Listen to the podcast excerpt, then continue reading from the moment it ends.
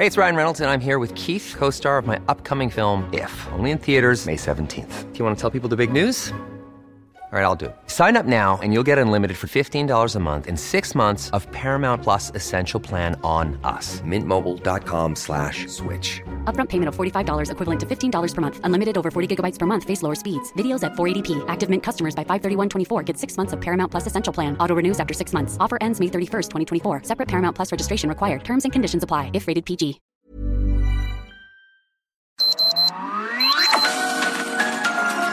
Heraldo Media Group presenta Sergio Sarmiento y Lupita Juárez. Información veraz y oportuna con un toque personal y humano. Por El Heraldo Radio, donde la H suena y ahora también se escucha.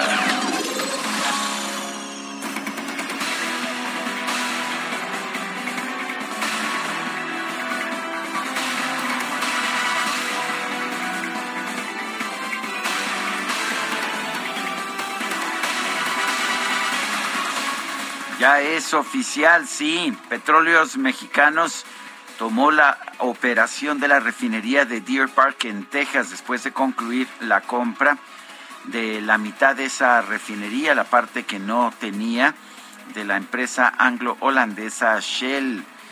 Esta refinería ha tenido participación de Pemex desde hace muchos años, pero es la primera vez que Petróleos Mexicanos la va a manejar. Era la única refinería de Pemex que ganaba dinero, pero no, no era una que manejara directamente.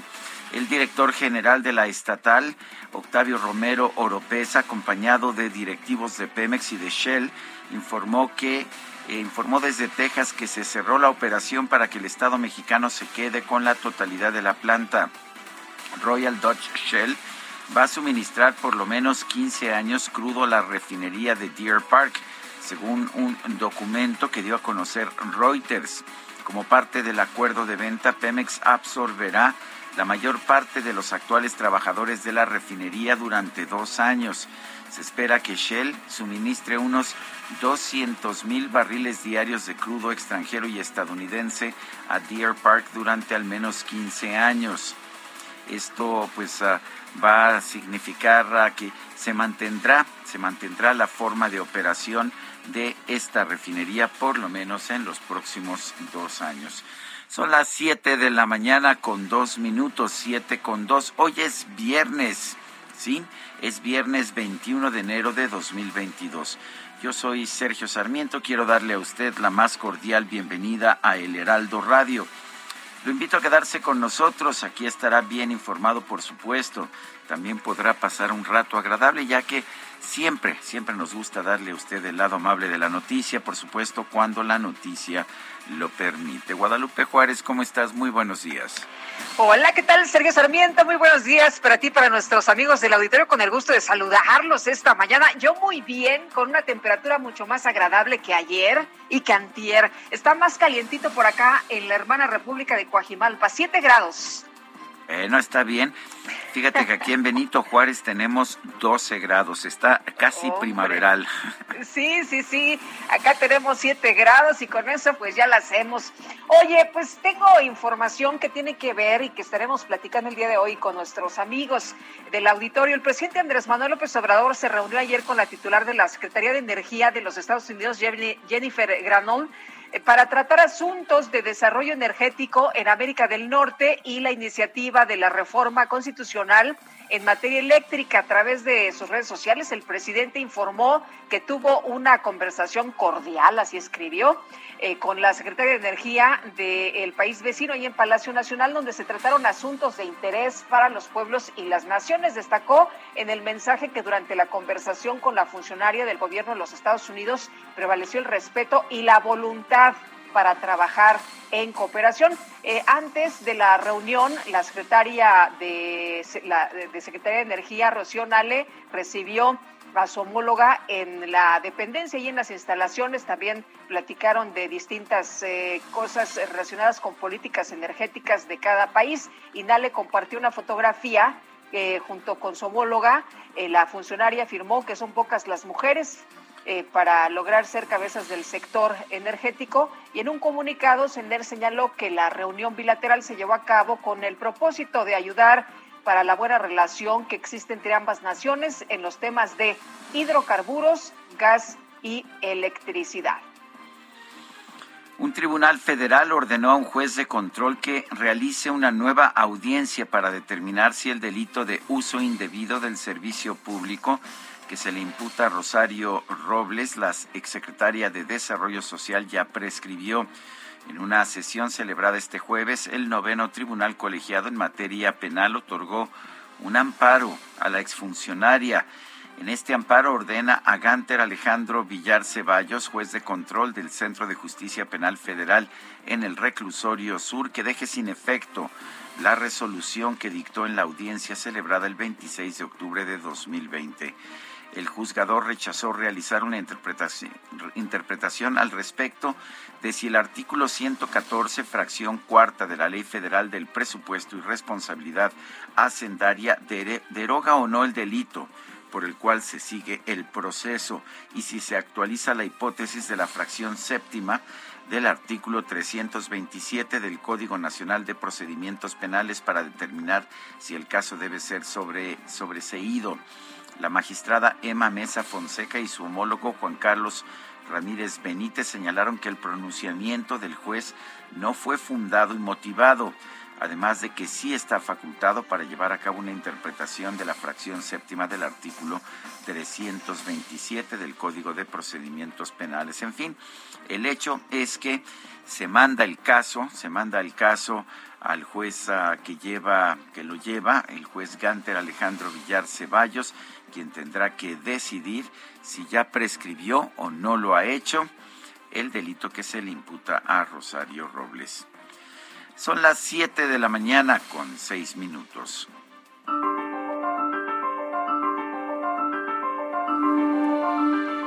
Bueno, y vamos a la frase del día, es de Potter Stewart.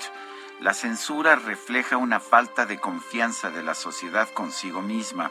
Es la característica distintiva de un régimen autoritario. Sí, Potter Stewart.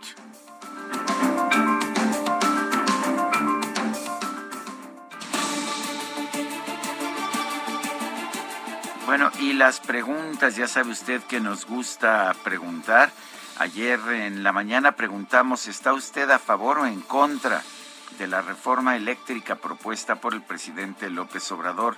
Nos dijo que a favor el 4.3%, en contra 92.8%, no sé, 2.9%. En total recibimos 7.246 participaciones. La que sigue, por favor. Por supuesto, mi queridísimo Don Enrique, DJ de este santo programa. Eh, la pregunta de esta mañana que ya coloqué en mi cuenta personal de Twitter, arroba Sergio Sarmiento, es la siguiente. ¿Debe el historiador Pedro Salmerón ser ratificado por el Senado como nuevo embajador de México ante Panamá? Nos dice que sí el 3.8%, que no 92.2%, no sabemos 4.1%. En total hemos recibido 689 votos en 38 minutos. Las destacadas del Heraldo de México.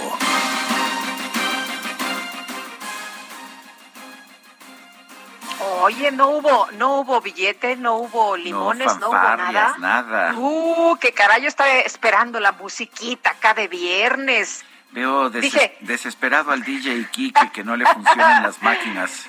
Qué barbaridad, yo dije, algo anda mal, efectivamente. Algo anda mal. Dije, aprovecho la musiquita para enviarle un abrazo al embajador John Benjamin, que cumplió años el día de ayer. Muy bien. ¿Qué tal? Y le agarró muy bien el festejo, ¿no? Fin de semana completito. Pues qué padre, muy bien. Muy bien, felicidades. Bueno, pues felicidades al embajador del Reino Unido en nuestro país, John Benjamin. Y ahora sí, vámonos a las destacadas. Itzel González, ¿cómo te va? Buenos días. Muy buenos días, Lupita, Sergio, queridos destacalovers. Es que ya es viernes, pero como no es de quincena, no nos alcanzó para darle las monedas al DJ Quique. Así que viernes tranquilito. Casi no se notó, ¿eh? Casi no se notó. No se notó la austeridad republicana. Híjole, Lupita, a ver si mañana, el lunes no nos prenden los micrófonos porque no hemos dado la cuota Entonces ya, ya, si, ya si no entro o si ven que me, que me escucho cortada, ya sabrán que no nos alcanzó para la cuota del DJ Quique. Lupita, Sergio, amigos, hay que trabajar antes de que llegue la guillotina. Este viernes 21 de enero comenzamos con las destacadas del Heraldo de México. En primera plana, México en un proceso de cambio profundo. López Obrador modificó el régimen político y el modo de informar a la ciudadanía, asegura el coordinador de comunicación social Jesús Ramírez.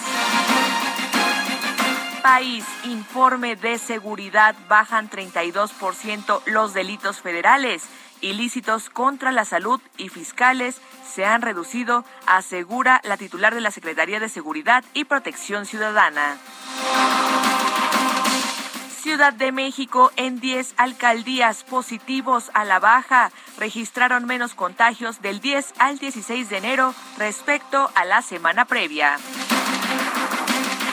Estados, Jalisco olvida a pueblos originarios, advierten falta de políticas públicas de largo plazo.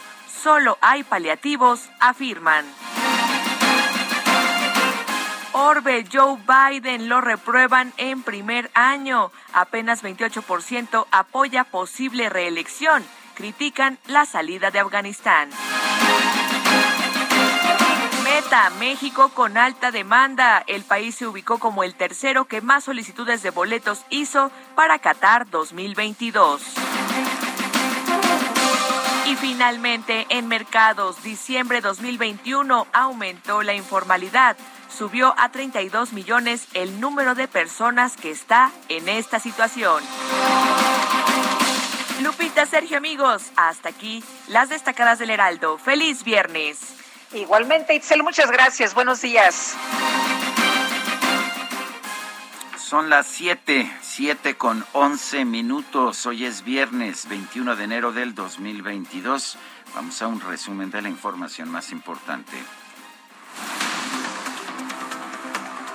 El director general de Pemex, Octavio Romero Oropesa, informó que este jueves se concretó la adquisición del 100% de las acciones de la refinería de Deer Park en Texas. El acuerdo de venta establece que el Royal Dutch Shell, que la Royal Dutch Shell, la empresa anglo-holandesa, va a suministrar petróleo crudo a Pemex durante los próximos 15 años para la operación de la refinería. En un video, el presidente de la República, Andrés Manuel López Obrador, prometió que no va a haber despidos ni reducción de salarios a los trabajadores de la refinería de Deer Park nos comprometemos a seguir trabajando con ustedes. Eh, nosotros eh, somos eh, ciudadanos del mundo, nosotros somos del Partido de la Fraternidad Universal. No mm, vemos fronteras, nos interesan los seres humanos y los trabajadores del mundo. De modo que eh, tengan ustedes la seguridad que no van a haber despidos, que no va a haber disminución de salario a los obreros, a los administrativos. Este jueves el presidente López Obrador se reunió con Jennifer Granholm, secretaria de Energía de la Unión Americana. El mandatario aseguró que en el encuentro se trataron asuntos de interés para ambos países y prevaleció el respeto, el entendimiento y la voluntad de cooperación para el desarrollo. En un encuentro en la sede de la Secretaría de Relaciones Exteriores, el canciller Marcelo Ebrard aseguró que la visita de la secretaria Jennifer Granholm a México es una oportunidad para fortalecer el entendimiento entre ambos países. Tendremos un eh, diálogo el día de hoy. Hay muchas actividades, como ha sido la relación entre México y Estados Unidos, con, eh, buscando las oportunidades en materia de energía para los próximos años. Uh, we are following the conversations uh, that uh, the President Biden and President López Obrador took in the recent summit in Washington. Estamos ahora dando seguimiento a las conversaciones que tuvieron ambos presidentes, and we expect that we are going to have more and more steps forward in the next months. Y estamos esperando que tengamos pasos adelante en los próximos meses. Por su parte, la secretaria Granholm reconoció que México y Estados Unidos van a tener que trabajar en temas como la reforma eléctrica, pero al final se van a mantener como aliados. Like all friends, there may be issues that we're also going to work on uh, on the electricity reform, but we know that in the end, we are going to be um, strong allies, strongly supportive of a strong North American economy. La titular de la Secretaría de Energía, Rocío Nale, rechazó que su homóloga de los Estados Unidos haya expresado alguna preocupación por la reforma eléctrica que promueve el Ejecutivo Federal. En un comunicado, el presidente del Consejo Coordinador Empresarial, Carlos Salazar, advirtió que un sistema eléctrico eficiente que combine bien la rectoría del Estado con el mercado y la inversión privada requiere una regulación firme, justa y que impida los abusos. En el cuarto foro del Parlamento abierto sobre la reforma eléctrica, Nelson Delgado, director general de la Asociación Mexicana de Energía Solar, advirtió que la Comisión Federal de Electricidad no podrá liderar la transición energética del país sin que se incrementen sus recursos. Se habla que la CFE va a impulsar la transición con una central por mil megawatts, es decir, uno versus 14 mil, versus 14 mil. Digo, nada más para que dimensionemos de una central que se habla que podría estar en operación en el 2026. Bien, entre 2017 y 2021 efectivamente ha cambiado totalmente la forma del el, el, el el mix de generación, la mezcla de generación, y esto es efectivamente lo que en parte explica, por cierto, el 99% de estas inversiones eólicas y solares están, eh, eh, han sido eh, impulsadas por la iniciativa privada. Su parte, Miguel López, subdirector de Contratación y Servicios de la Comisión Federal de Electricidad, afirmó que el organismo no está en contra de las energías limpias, por lo cual ya tiene 33 proyectos aprobados en esta materia. El dirigente nacional del PRD, Jesús Zambrano, rechazó que el director de la Comisión Federal de Electricidad, Manuel Bartlett, presione a su partido para que apoye la reforma eléctrica del presidente López Obrador. La sala especializada del Tribunal Electoral rechazó una queja presentada por el PRD por presuntas violaciones a la Ley Federal de Revocación de Mandato y los lineamientos emitidos por el INE, cometidas por el presidente López Obrador durante su mensaje del pasado primero de diciembre. El INE amplió la controversia constitucional que promovió por su falta de recursos para organizar la consulta de revocación de mandato a fin de incluir distintos hechos recientes como la investigación de la Fiscalía General de la República en contra de los consejeros electorales que aprobaron aplazar algunas actividades de este proceso. Un tribunal federal ordenó a un juez de control que convoque a una audiencia para definir si está derogado el delito por el cual se mantiene en la cárcel, en prisión preventiva, la extitular de la Secretaría de Desarrollo Social, Rosario Robles. Y la Fiscalía General de la República prendió a tres presuntos factureros relacionados con un caso de lavado de 2.950 millones de pesos, el cual presuntamente involucra a la conductora de televisión Inés Gómez Montt y a su esposo. La Suprema Corte de Justicia declaró infundada una controversia constitucional presentada en 2019 por el entonces gobernador de Michoacán, Silvano Aureoles, para devolver al gobierno federal el control de la educación básica en su entidad. Y la gobernadora de Guerrero, Evelyn Salgado Pineda, acudió a Palacio Nacional para reunirse con el presidente López Obrador, con quien acordó invertir 2.100 millones de pesos para construir 28 caminos rurales en la región de la montaña. Eh, fue de la, de la construcción de los eh, caminos rurales para la montaña. Van a ser 23 municipios los beneficiados, 21 eh, municipios de la montaña, Xochitlahuaca, Tlacochitlahuaca, habrá conectividad entre los municipios. Es una obra que ya va a arrancar y que bueno, pues es a largo plazo, pero algunos caminos ya se verán pronto y nosotros pues con mucho gusto les vamos a anunciar cuando ya estén los primeros kilómetros. Distintas organizaciones civiles convocaron a realizar un plantón este viernes frente al Centro de Reinserción Social de San Miguel en Puebla para exigir el esclarecimiento del caso del bebé que fue hallado muerto en el interior del penal.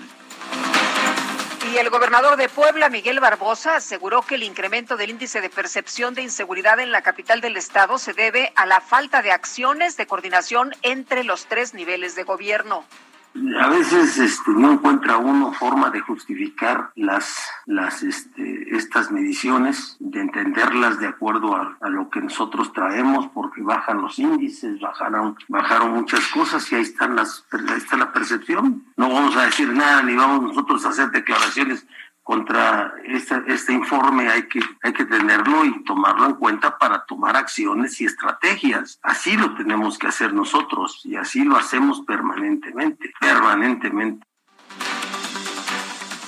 El gobernador de Veracruz, Cuitláhuac García, cuestionó al Senado por no crear otras comisiones especiales para investigar a los gobiernos de los estados que tienen mayores niveles de violencia. Estado de México, Chihuahua, Jalisco, Sonora, Zacatecas, etcétera, antes que Veracruz. Espero que no se han abierto comisiones para esos estados en el Senado. Nadie lo ha propuesto. Lo que está haciendo. La jefa de gobierno de la Ciudad de México, Claudia Sheinbaum, rechazó que las familias de las víctimas del desplome de la línea 12 del metro sean presionadas para firmar un acuerdo reparatorio. No hay, no hay presión, este, yo creo que es algo muy bueno que además del apoyo que ya se había dado por parte de la Comisión de Víctimas, el Seguro del Metro, eh, la Fiscalía esté logrando este apoyo adicional a través de este eh, esquema de reparación del daño y yo creo que pues tiene que anunciarse adecuadamente por parte de la Fiscalía. El gobernador de Hidalgo, Omar Fayad, encabezó el arranque del proceso de fabricación de 100.000 pruebas rápidas de COVID-19 a través de la empresa Interviol. Y el gobernador del Estado de México, Alfredo del Mazo, informó que dio positivo a la prueba de COVID-19. El diputado del Partido del Trabajo, Gerardo Fernández Noroña, informó que fue diagnosticado con COVID por segunda ocasión. Dice que tiene únicamente síntomas de gripe. Estuvo sin mascarilla, no le gusta a él usar cubrebocas en el Parlamento abierto este lunes. Bueno, bueno, no usa cubrebocas aquí en México, ¿no? Pero cuando va de viaje, pues son se lo soliciten. Cuando se va a esquiar, ¿verdad? A esquiar allá, pues imagínate. Bueno, la Secretaría de Salud Federal informó que este jueves se registraron 50.373 casos de COVID-19 en México, así como 278 muertes. El director médico de AstraZeneca México, Alberto Hegevich, aseguró que la aplicación de una tercera dosis de su vacuna contra el COVID-19 aumenta la respuesta inmunitaria contra la variante Omicron. Y el gobierno de los Estados Unidos anunció que en junio va a organizar una reunión de líderes del hemisferio occidental enfocada a mejorar la coordinación económica, combatir la pandemia y atender la migración indocumentada. En la información deportiva, el Real Madrid se clasificó a los cuartos de final de la Copa del Rey al derrotar 2 por 1 al Elche. Sin embargo, el Barcelona quedó eliminado de esa Copa del Rey al caer 3 a 2 ante el Athletic de Bilbao. Bueno, y el tenista español Rafa Nadal se juega el pase a la cuarta ronda del Abierto de Australia frente al ruso Karen Hachanov. De hecho, en estos momentos, hace un par de minutos, acaba de ganar su cotejo contra el ruso Karen Hachanov. Rafael Nadal gana en cuatro sets, 6-3, 6-2, 3-6 y 6-1. Triunfa Rafael Nadal, que es el sembrado número 6 contra Karen Hachanov. Son las 7 de la mañana con 23 minutos.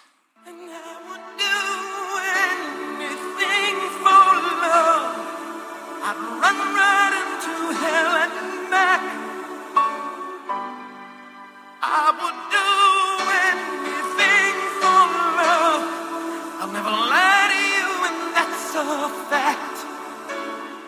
Tenía una voz muy poderosa.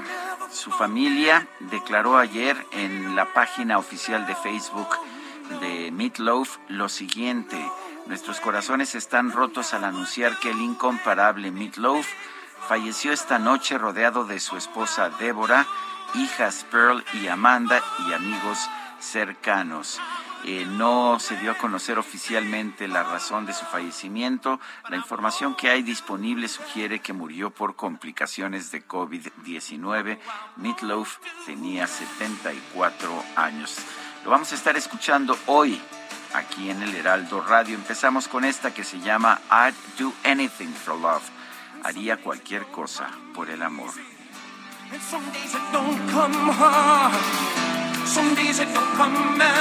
No lo conozco mucho Guadalupe, pero sí sé que es un referente importante. ¿Te parece que lo escuchemos y aprendamos? Me parece muy bien y bueno, pues eh, vamos a, a escucharlo esta mañana, recordarlo esta mañana. Meat Loaf. Vamos a una pausa y regresamos.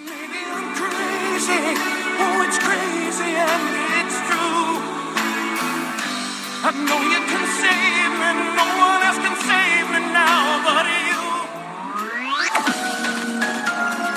Sergio Sarmiento y Lupita Juárez quieren conocer tu opinión, tus comentarios o simplemente envía un saludo para ser más cálida esta mañana. Envía tus mensajes al WhatsApp 5520 109647.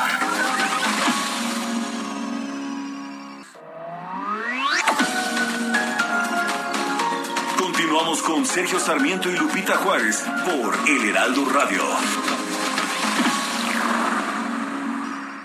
Hola, soy Paola Barragán, interiorista mexicana, y quiero invitarte a Expo Mueble Internacional. Llevo más de cinco años asistiendo al evento y te puedo asegurar que encontrarás la más alta calidad y diseño en muebles y decoración para tu negocio o proyecto, además de contar con estrictos protocolos anti-COVID para la seguridad de todos. La cita es del 16 al 19 de febrero en Expo Guadalajara. Regístrate en expomuebleinternacional.com.mx. En 2011, la Organización de las Naciones Unidas para la Educación, la Ciencia y la Cultura designó el 21 de enero como el Día Internacional del Mariachi, declarándolo además como Patrimonio Cultural Inmaterial de la Humanidad. Yo quiero luz de luna para mi noche triste. A lo largo de la historia, han existido intérpretes con reconocimiento internacional como Vicente Fernández, Javier Solís, Antonio Aguilar, Lucha Villa, Pedro Infante, José Alfredo Jiménez, Jorge Negrete, Juan Gabriel, Cuco Sánchez, Lola Beltrán, entre muchos otros. Luz de luna.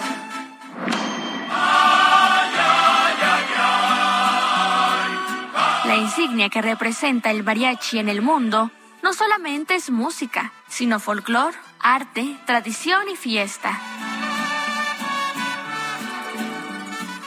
Es importante reconocer una de las manifestaciones y gestos tradicionales más mexicanos.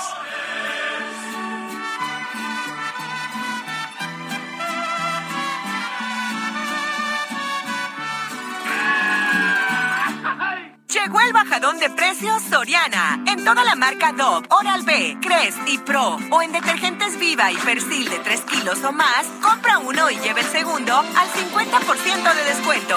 Soriana, la de todos los mexicanos. A enero 24, excepto paquetes. Aplica restricciones. Válido en Hiper y Super.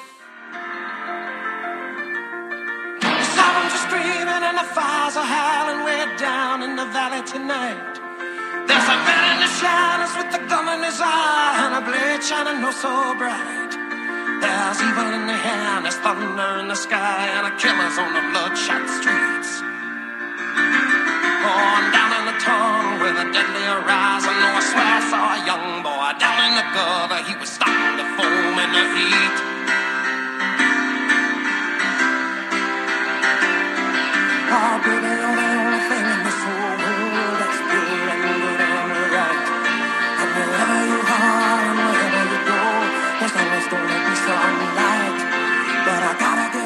Escuchando lo que quizás sea la, la canción más famosa de Meat Loaf.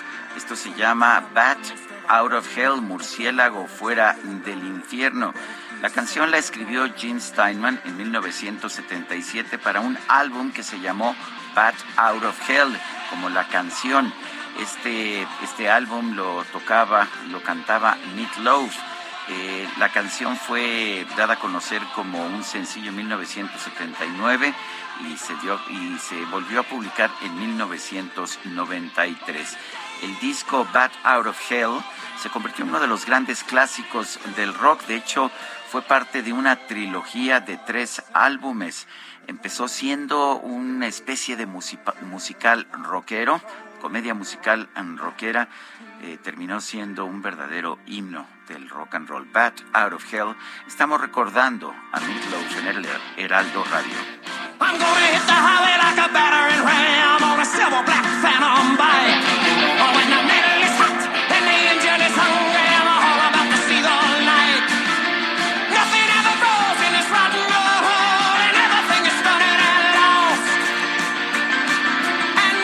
Tenemos mensajes de nuestro público. Les recuerdo que nos puede usted hacer llegar mensajes por WhatsApp al 55 20 10 96 47. Adelante, Guadalupe.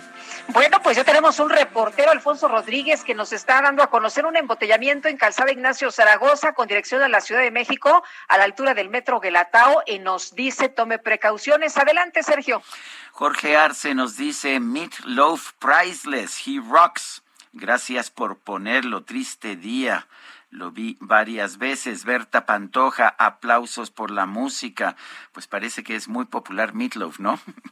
Sí, Sergio, eh, desde la mañana eh, Dunstan del Valle me dijo, eh, mi esposo me dijo, oye, eh, hay que poner tal y tal y tal y tal, porque están buenísimas. Bueno, mucha gente que sí lo, lo conocía, que sí le gustaba. Eh, nos dice otra persona, buenos días, eh, Lupita y Sergio, hay que apoyar al licenciado y su equipo que denunciaron a López Gatel. Estoy seguro que están conscientes que se echan encima todo el aparato represor de esta cuarta tiranía sobre todo la unidad de inteligencia financiera. Desde luego que hay elementos para condenarlos, sentará precedentes para hacer lo mismo con todos los que han dado otros datos. Saludos cordiales, Javier Cruz. Bueno, pues ahí sus opiniones que como siempre son importantes, valiosas para nosotros.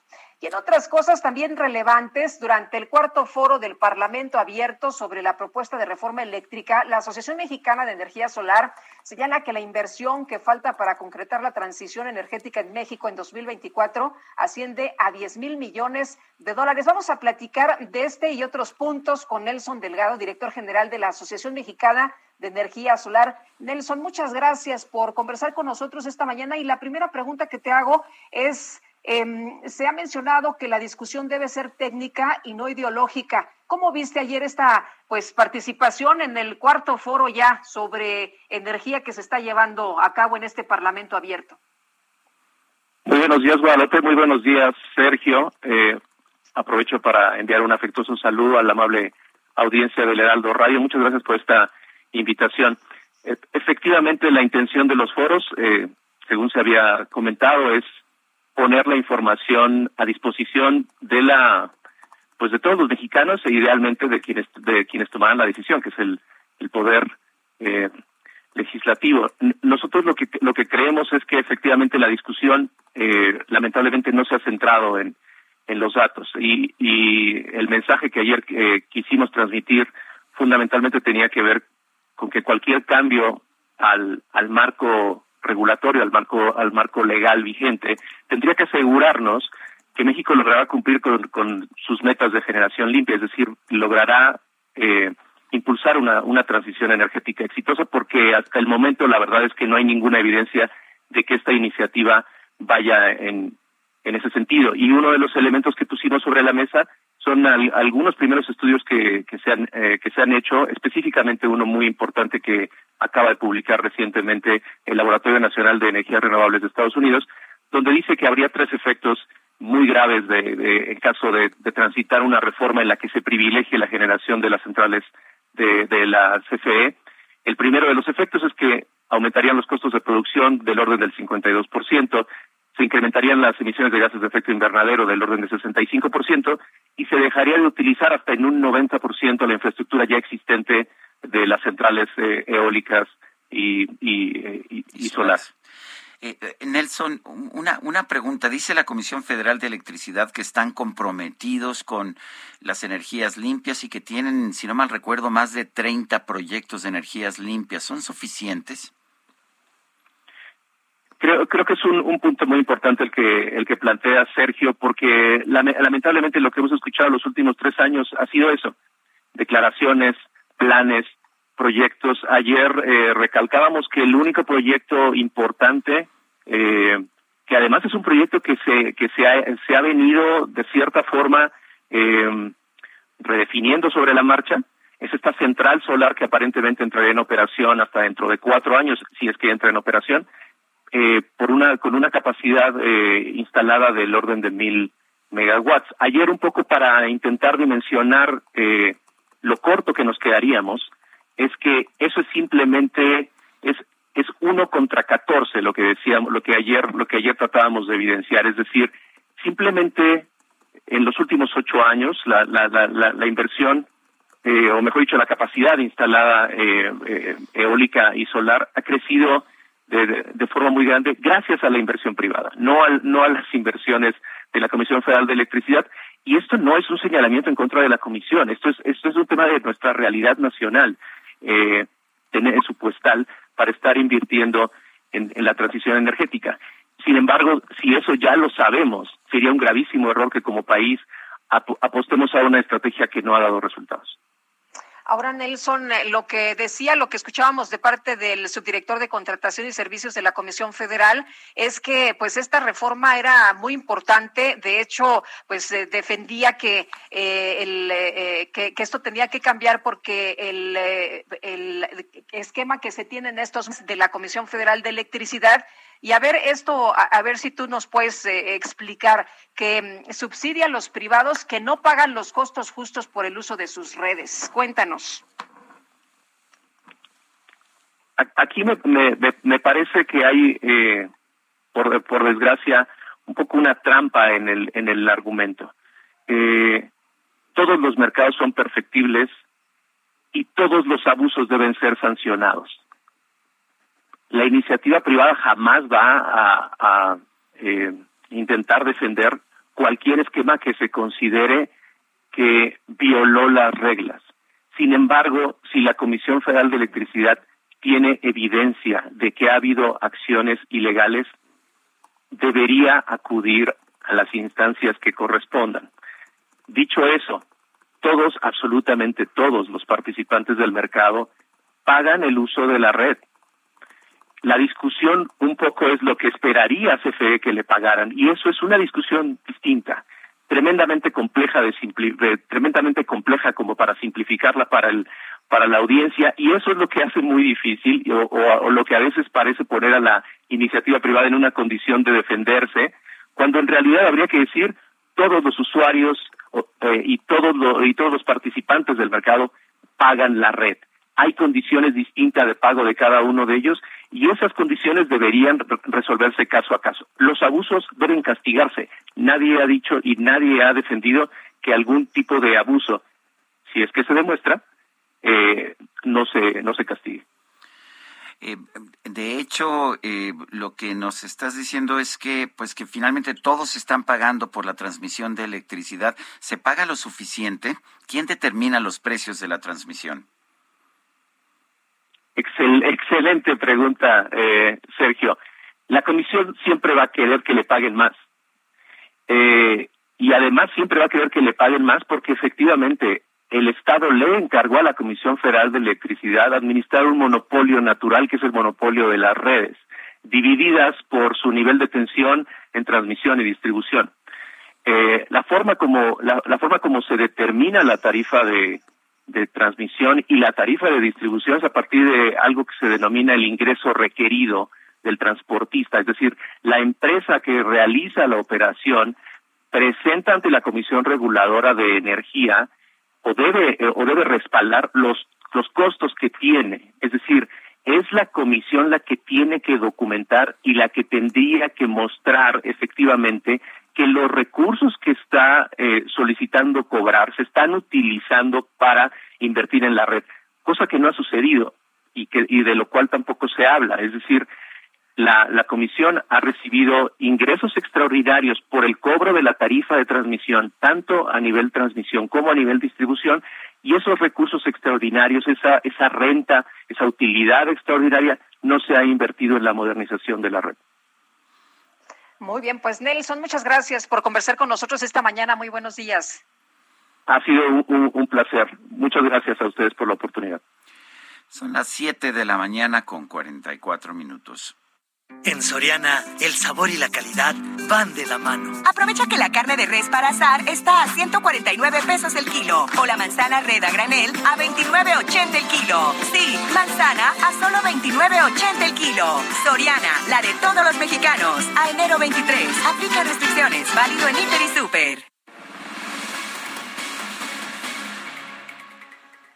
La Fiscalía General de Justicia de la Ciudad de México informó que tras el hallazgo del cuerpo de un menor de edad en Puebla, inició una investigación para determinar si el cadáver, un cadáver de un bebé, fue sustraído de algún anfiteatro en la Ciudad de México.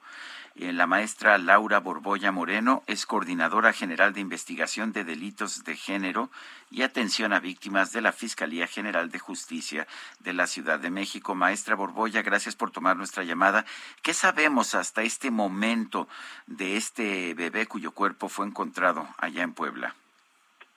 Hola Sergio, hola Lupita, gusto en saludarles a ustedes de su audiencia. Buen día. Pues comentarles que el, la, la Fiscalía de Búsqueda de Personas Desaparecidas de la Fiscalía General de Justicia de la Ciudad de México, de manera oficiosa, inicia una carpeta de investigación derivado de una nota de hechos porque tuvimos conocimiento derivado de que se estaban manejando en algunos medios y en las redes sociales eh, pues la, la este, información respecto de la sustracción de un bebé que apareció lamentablemente sin vida en un penal de San Miguel en el estado de Puebla. ¿Qué es lo que realizamos? Pues la, la, la primera cuestión es hacer una investigación interinstitucional y esta consiste en solicitar a todos los nosocomios, a el INCIFO y a todas las instancias que tienen relación con la posibilidad de tener a un bebé con vida o sin vida con un reporte de sustracción.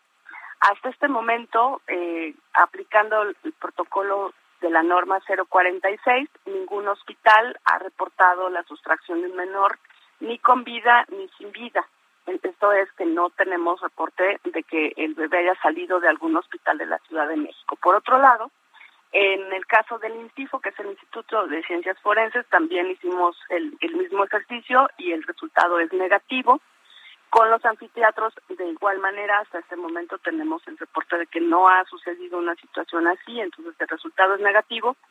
Y desde las instancias de la Fiscalía se busca tanto en el sistema como este, en alerta AMBER y no tenemos tampoco reporte de la sustracción de un menor o de un bebé con las características de lo que ha estado circulando en las redes y en los medios locales del Estado de Puebla. Eh, maestra, ustedes están haciendo esta investigación por la información que se publicó que podría haber sido sustraído de la Ciudad de México. Sí, es correcto. Nosotros iniciamos eh, la carpeta de investigación por un hecho noticioso, que es esto, lo, lo que se está diciendo en general, que circula por ahí, la posibilidad de, que se haya cometido un delito de la naturaleza de la desaparición o la sustracción de, de, un menor de edad, y entonces es por eso que iniciamos de manera oficiosa, es decir, sin que nadie nos denunciara, sino más que a partir de enterarnos por, por las redes sociales y por lo que está circulando de información en los medios es que iniciamos la, la carpeta de investigación. Eh, por otro lado, nosotros dentro de la propia carpeta de investigación, por eso es una investigación interinstitucional, hicimos un oficio de colaboración solicitando información a la Fiscalía General de Justicia del Estado de Puebla y estamos esperando por respuesta puntual al requerimiento de, de, verificar cualquier situación que se pudiera haber dado en, en la Ciudad de México. Aunque pues al parecer todos los hechos de inicio a fin eh, ocurren en, en, aquel estado, ¿no? Eh, de hecho, eh, el estado de Puebla pues ha sido muy hermético con la información sobre este caso. ¿A ustedes les ha dado alguna información de, por ejemplo, de estudios genéticos o algo que permita identificar a esta, a esta bebé?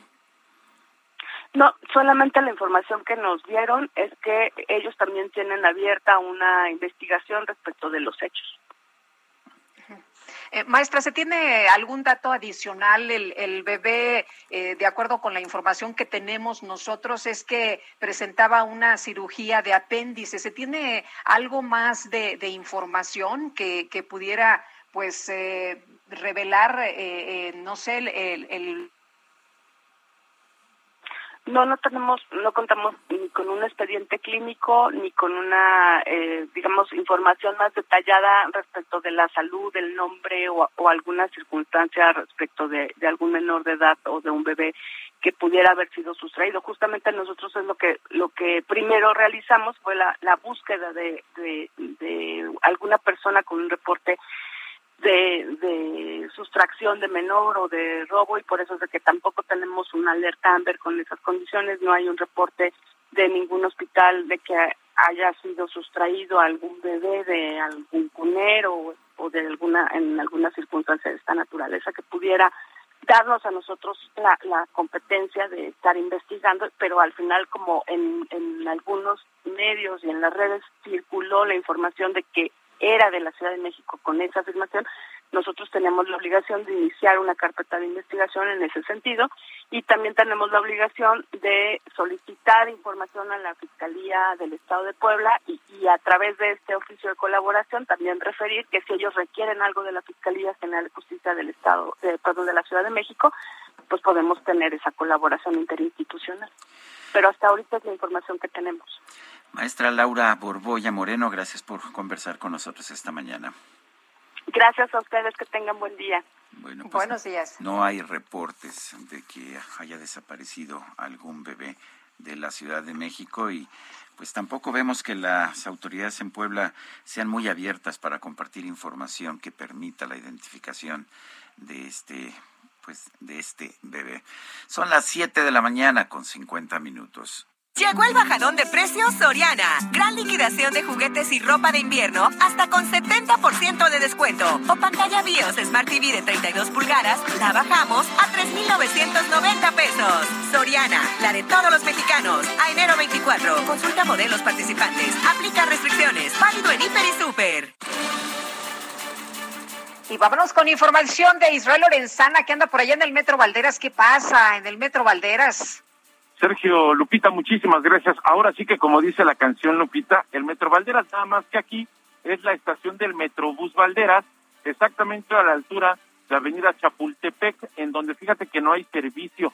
Muchísimas personas llegan pues preocupadas, algunas molestas porque es su único medio de transporte y además tienen que caminar hasta la estación Juárez para poder abordar esta línea 3 del Metrobús que corre desde la zona de Tenayuca hasta las inmediaciones del eje 7 sur y bueno, pues por supuesto es además un llamado a tiempo para nuestros amigos que utilizan este medio de transporte. Está cerrada la estación del Metrobús Valderas de la línea 3. En materia vehicular, Sergio Lupita, a través de Valderas, la circulación con algunos contratiempos en los cruces marcados con semáforo. Esto para quien viene de Avenida Juárez, hay que por supuesto anticipar su paso por varios minutos para continuar a través de la Avenida Niños Héroe. Es la información que les tengo esta mañana. Oye, Israel, y yo que ya te iba a cantar, que fue en la estación del Metro Valderas donde quedó la huella de nuestro amor, pero es el Metrobús, ¿verdad? Ahora sí que te quité la inspiración, Lupita. Muy bien, gracias, Israel. Buenos días. Estamos al pendiente. Buen día, gracias. Hasta luego. Mario Miranda está en la alcaldía Benito Juárez. Adelante, Mario. ¿Qué tal, Sergio Lupita? Pues buenos días. Pues nos encontramos en uno de los macroquioscos que ha puesto el gobierno de la Ciudad de México, ubicado afuera del Metro de Etiopía, esto en la alcaldía Benito Juárez, donde en estos momentos ya se cuentan aproximadamente 200 personas formadas para realizarse una prueba de antígenos y así detectar si tiene o no el virus COVID o el resultado es negativo. Mencionarte que estos kioscos empezarán a ubicar, perdón, a funcionar a partir de las 9 de la mañana a las 2 de la tarde. También informarte que el gobierno de la Ciudad de México añadieron cuatro macroquioscos en la Ciudad de México para realizar pruebas de antígenos COVID, con los que suman ya 17 espacios públicos para realizarse las pruebas. Los cuatro lugares que añadieron esta semana, uno se encuentra en Álvaro Obregón, otro en Azcapotzalco, el siguiente en Coyoacán y por último el en Magdalena Contreras. Pues Sergio Lupita, continuaremos pendientes desde la alcaldía Benito Juárez. Mario Miranda, muchas gracias seguimos pendientes.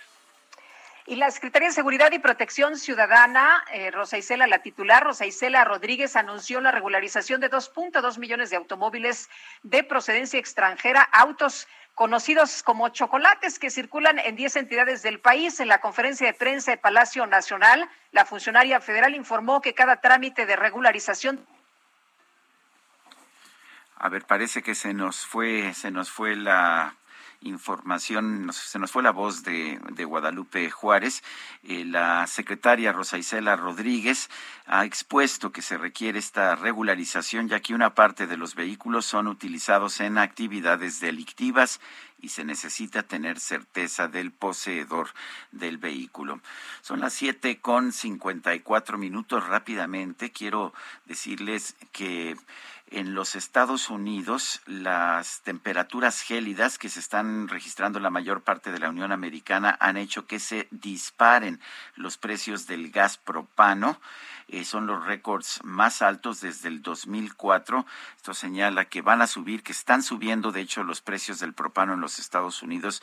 Indica que, pues seguramente van a subir más en México. 7,54. Regresamos.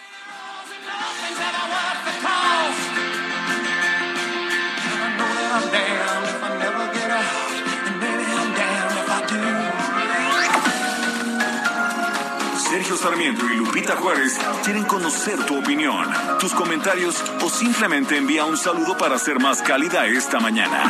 Envía tus mensajes al WhatsApp 5520 109647.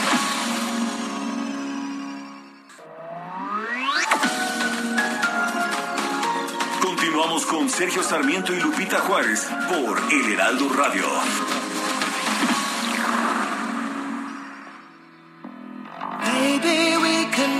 all night. But that ain't getting us nowhere. I told you everything I possibly can. There's nothing left inside of you. And maybe you can cry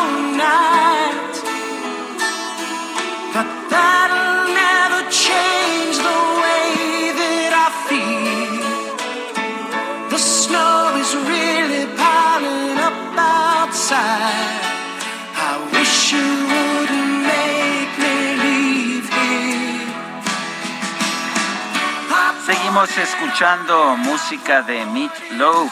Two out of three ain't bad. Dos de tres no está mal, es lo que canta en esta ocasión. Nos dice Adriana García Solano.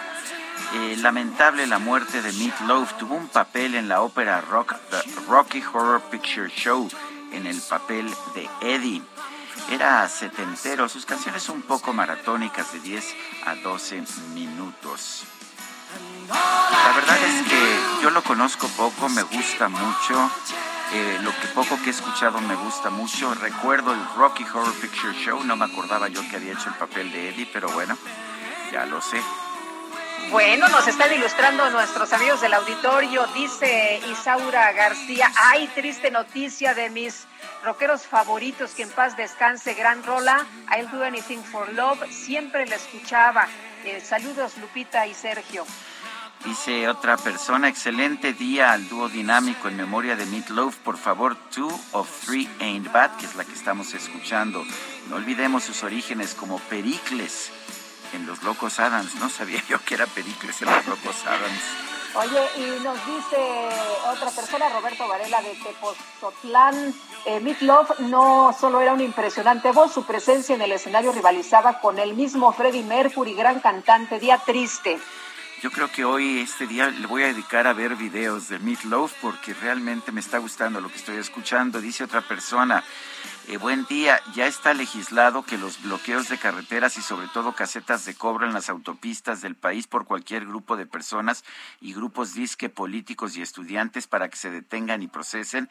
Basta de solapar a rateros, disque líderes sociales vividores del sistema ya le tomaron la medida a la falta de pantalones de las autoridades de los tres niveles de gobierno. Esto se llama anarquía, nos lo dice Carlos Estrada, y efectivamente, a pesar de que han disque endurecido penas y que el propio presidente ha dicho que no lo va a tolerar, pues ocurre ya todo, virtualmente todos los días, sobre todo en la autopista del Sol.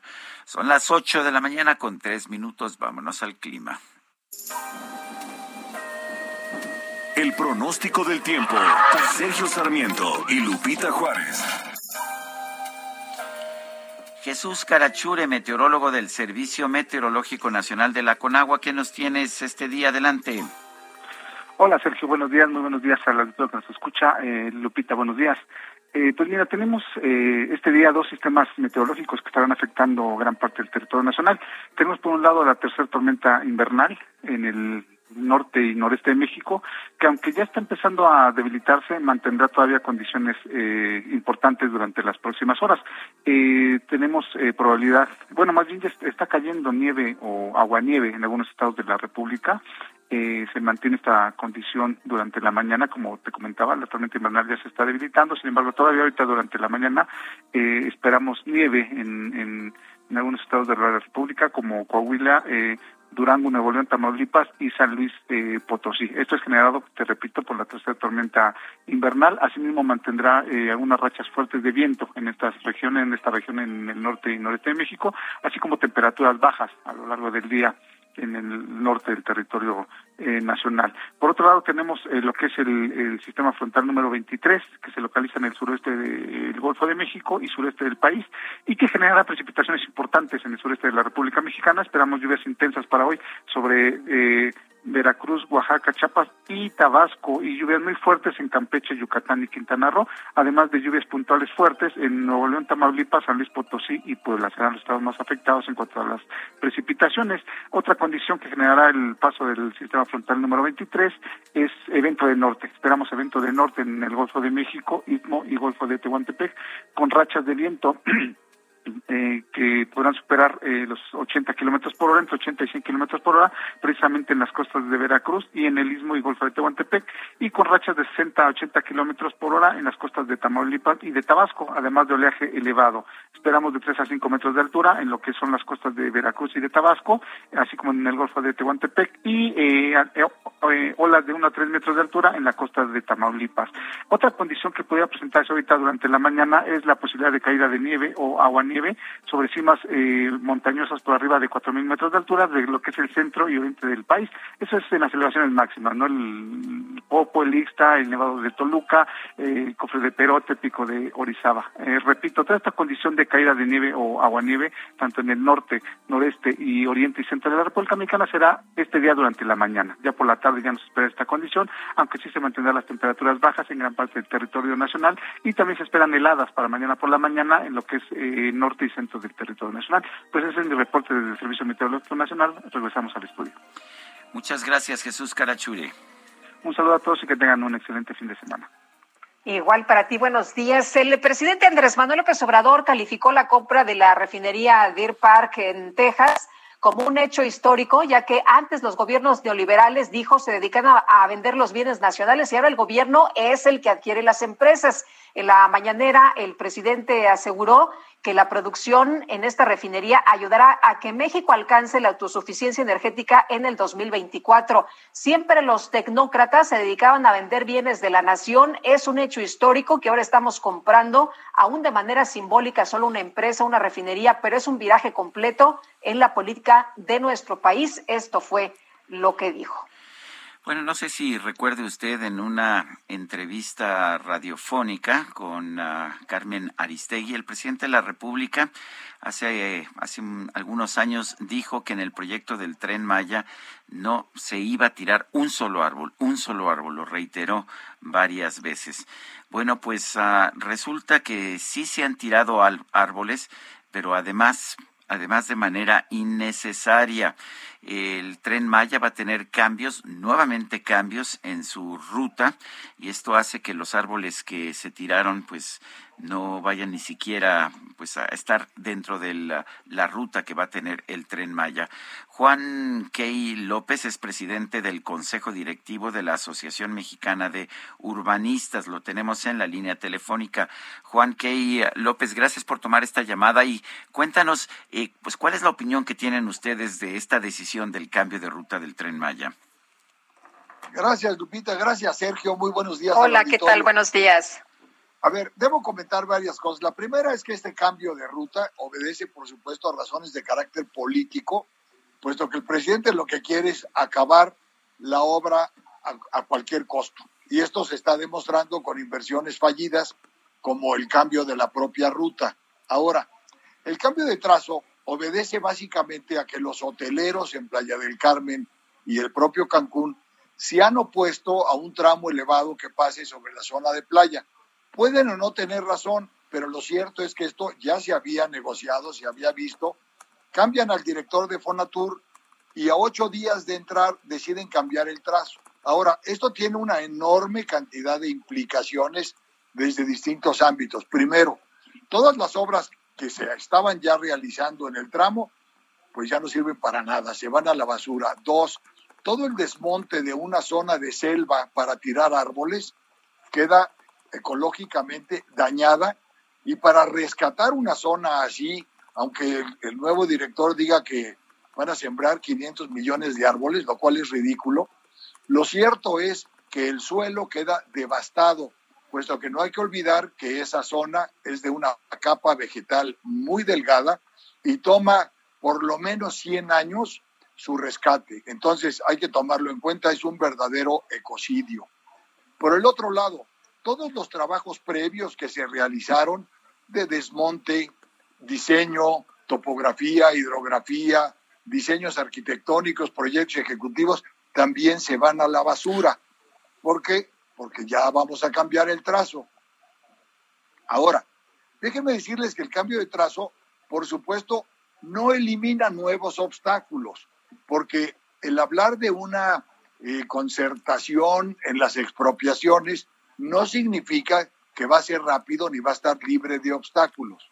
Habrá nuevas afectaciones, hay que hacer nuevos estudios topográficos, hidrográficos, proyectos ejecutivos y rezar porque no aparezcan nuevos vestigios arqueológicos que repitan procesos de suspensión. Oye, Juan, pero esto parece no importarles mucho, ¿no? En realidad eh, se ha hecho este trazo sin estudios, sin eh, información del impacto ambiental. Em, y, bueno, pues eh, esto se entregó al parecer después, pero no estaba completo. Y parece que no les importa mucho ni el asunto de lo que se puedan encontrar en materia de vestigios, ni tampoco en destrucción del medio ambiente. A ver, no importa que se han negado a hacer los estudios de la manifestación de impacto ambiental a los que obliga la ley. ¿Por qué lo obliga la ley? Porque al final un estudio de esta naturaleza va a determinar qué afectaciones genera una obra de esta naturaleza en, en términos del ambiente, sobre todo en una zona tan frágil como es el sureste mexicano. Por eso el presidente emitió un decreto donde dijo, ah, voy a convertir estas obras en obras de seguridad nacional, con esto exento cumplir con toda la normatividad, no tengo por qué dar información de los precios, de los montos, de las inversiones, y de lo que hoy voy a tirar a la basura. Nos vamos por la libre en forma real. Ahora, el eliminar los estudios causa un grave daño, porque los estudios a lo que llevan es a determinar cuáles deben ser las medidas de mitigación que hay que llevar a cabo ante acciones en una zona tan frágil como la que estamos hablando en el sureste mexicano. Eh, el propósito entonces del cambio de ruta es permitir que se pueda terminar en este sexenio. Bueno, ese es el propósito fundamental, pero sobre todo es eliminar las protestas de los hoteleros con una, con un agravante. Miren, a los hoteleros puede afectarle seguramente la realización de un tramo elevado, pero uno de los objetivos del tren es interconectar todos los centros arqueológicos y turísticos del sureste mexicano. Entonces, si yo voy a sacar el tren con una nueva ruta y ya no voy a pasar por esos sitios, ahora tengo que hacer nuevos proyectos de estaciones y luego interconectar esas nuevas estaciones con los centros urbanos. O sea, habrá que hacer obritas adicionales y entonces el atractivo del tren de ir haciendo paradas en sitios de interés, pues en automático por lo menos en Cancún, Playa del Carmen y Tulum se ve cancelado, puesto que el tren ya no va a pasar por ahí. Entonces, esa es una afectación grave. Uno de los objetivos centrales del tren deja de cumplirse. Eh, Juan, entonces pueden hacer y pueden trazar y pueden ir donde ellos quieran argumentando que es derecho de vía y, y, ya nada más así pueden pues hacer el trazo por donde les dé la gana. Bueno, A ver, no es forzosamente tan así, pero en teoría eso es lo que está sucediendo. Ellos definen un trazo, luego entran a este tema de expropiaciones, como mencionó el secretario de Sedato, expropiaciones concertadas, que habrá que ver qué tan concertadas están, porque en una semana que tiene el nuevo director, no creo que hayan logrado concertar 190 y tantos predios, como se menciona. Entonces, yo creo que van a atender la petición de los hoteleros, van a tirar una gran cantidad de dinero, dejan un daño ecológico irreparable, aunque digan que van a sembrar arbolitos. las selvas y los bosques no se arreglan sembrando arbolitos, hay que arreglar el suelo, hay que canalizar el agua, hay que resolver problemas hídricos. Entonces, así lo están haciendo. Y el decreto pretendería precisamente darle solución a cualquier cuestionamiento presente y futuro sobre la forma en que se están haciendo los trabajos. Pues Juan Key López, presidente del Consejo Directivo de la Asociación Mexicana de Urbanistas, gracias por conversar con nosotros esta mañana. Les agradezco mucho la oportunidad. Que tengan excelente día. Gracias. Gracias, igualmente. Muy buenos días. Oye, quiero enviar un saludo a Trinidad Bautista que nos escucha esta mañana y nos dice, hoy es un día triste para mí porque pues me voy a descansar después de la prueba y salir positivo, ni modo, ya soy parte de la cifra de contagios, los escucharé desde el internet, desde casa y a cuidarse es lo que nos dice esta mañana. Pues sí, a cuidarse y un abrazo a nuestros radioescuchas que están contagiados por COVID-19, deseando una pronta que son muchos, que son muchos. nunca había, nunca había visto yo tanta gente cercana con contagios. Es importante seguirse cuidando lo más que se pueda, aunque cada vez es más difícil evitar el contagio. Así es, y bueno, en otras cosas, el ministro Javier Lainez Potisek propuso avalar las órdenes del gobierno federal de disponer del agua de la presa La Boquilla para pagar adeudos de un tratado con Estados Unidos. La Suprema Corte inició el día de ayer la discusión de 18 controversias constitucionales que promovieron diversos municipios de Chihuahua contra las medidas del Ejecutivo Federal para cumplir el Tratado sobre Distribución de Aguas Internacionales que está vigente desde 1994 y que en 2020 derivó en protestas y enfrentamientos de la Guardia Nacional. La Indespotisec planteó en su proyecto declarar legítima la actuación de esa corporación durante el conflicto. Estamos arrancando este 2022 en México, pero también en otros países con la inflación más alta de por lo menos los últimos 20 años. Y bueno, pues ah, estamos también empezando este año con la presencia de Omicron y también con incertidumbre generada por ah, las decisiones de los bancos centrales que tienen que ver con las tasas mm, de interés. ¿Cuáles son las perspectivas para este año en tales circunstancias? Vamos a conversar con Manuel Somoza, el expresidente de inversiones en sí fondos. Manuel, ¿cómo estás? Buenos días, gracias por tomar nuestra llamada. Sergio, encantado de estar contigo. Muy buenos días, a tus órdenes. Eh, cuéntanos, Manuel, ¿cómo estás viendo la situación? El, eh, digo, si vemos, por ejemplo, los criterios de política económica, supuestamente íbamos a tener una tasa de crecimiento del 5% este año. Yo no veo por dónde, pero ¿tú qué opinas? Mira, déjame, déjame decirte, la verdad, vamos a cerrar el año pasado con un crecimiento de entre el 5 y el 5 y medio. Yo creo que la cifra va a estar en el 5.3 y visto el número fríamente parece un número bueno. Sin embargo, en un análisis posterior te das cuenta que todo el crecimiento del 2021 se obtuvo en el primer semestre del año y ya tenemos un tercer trimestre negativo y todo indica que el cuarto trimestre también va a ser negativo, es decir, estamos en una recesión técnica. Además, hay una alta probabilidad de que el primer trimestre del 2022 también sea de contracción. ¿Cuáles son las razones? Bueno, pues hay dos para México.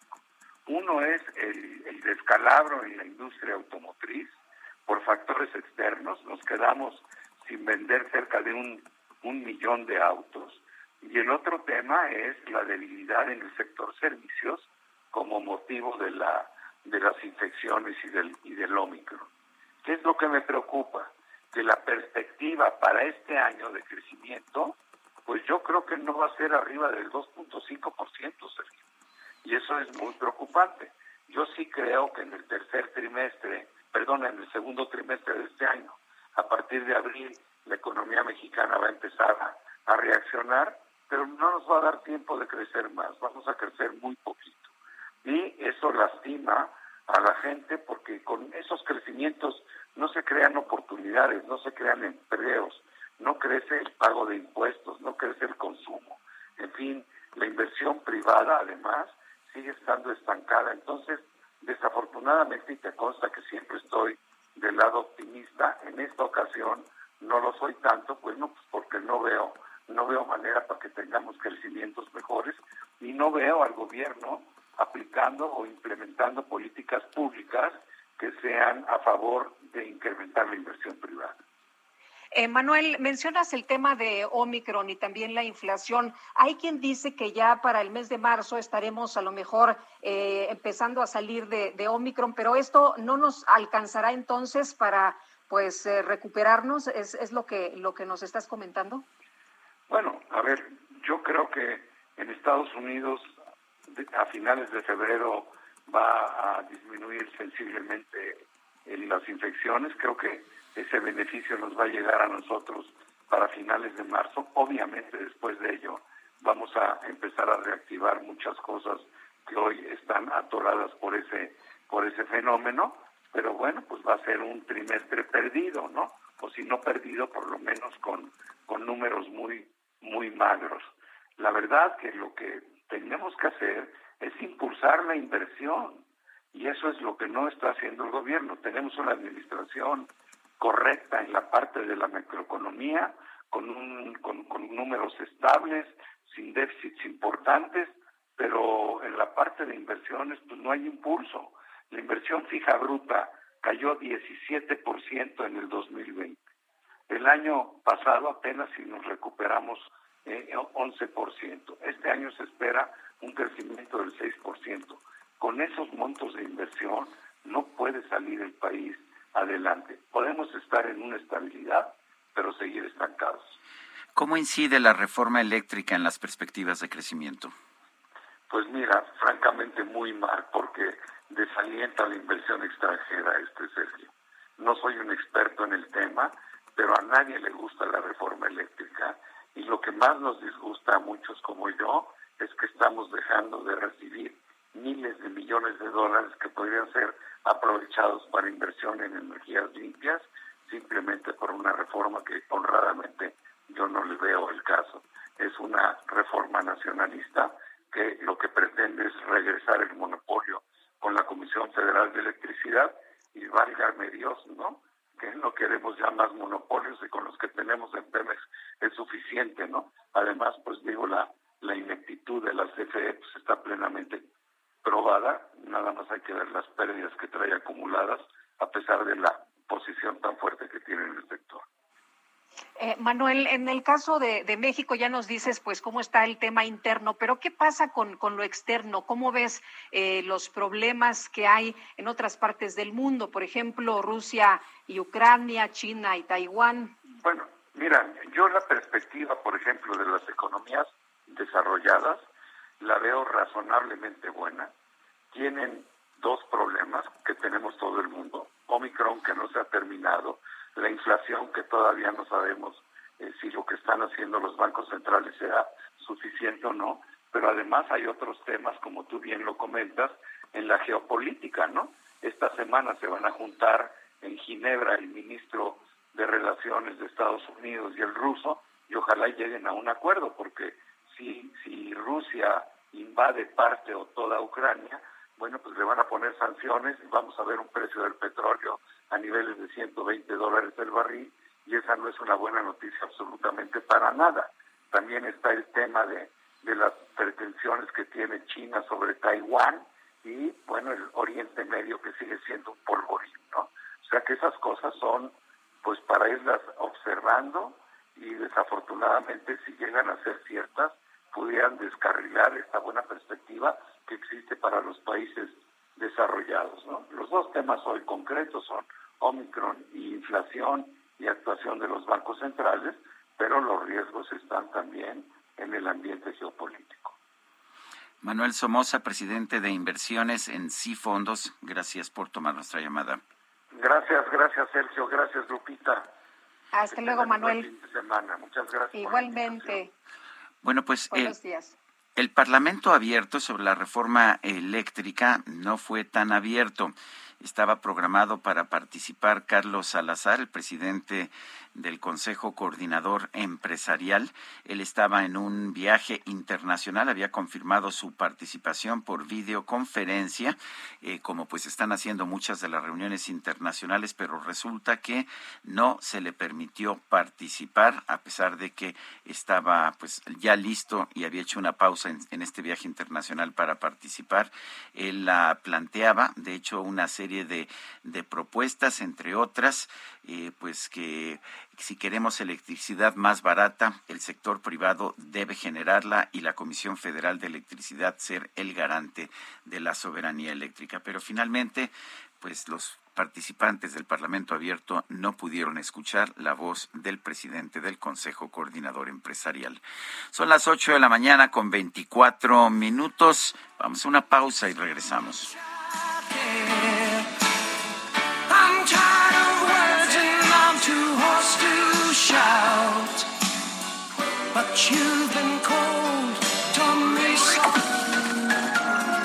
Sergio Sarmiento y Lupita Juárez quieren conocer tu opinión, tus comentarios o simplemente envía un saludo para ser más cálida esta mañana. Envía tus mensajes al WhatsApp 5520 109647.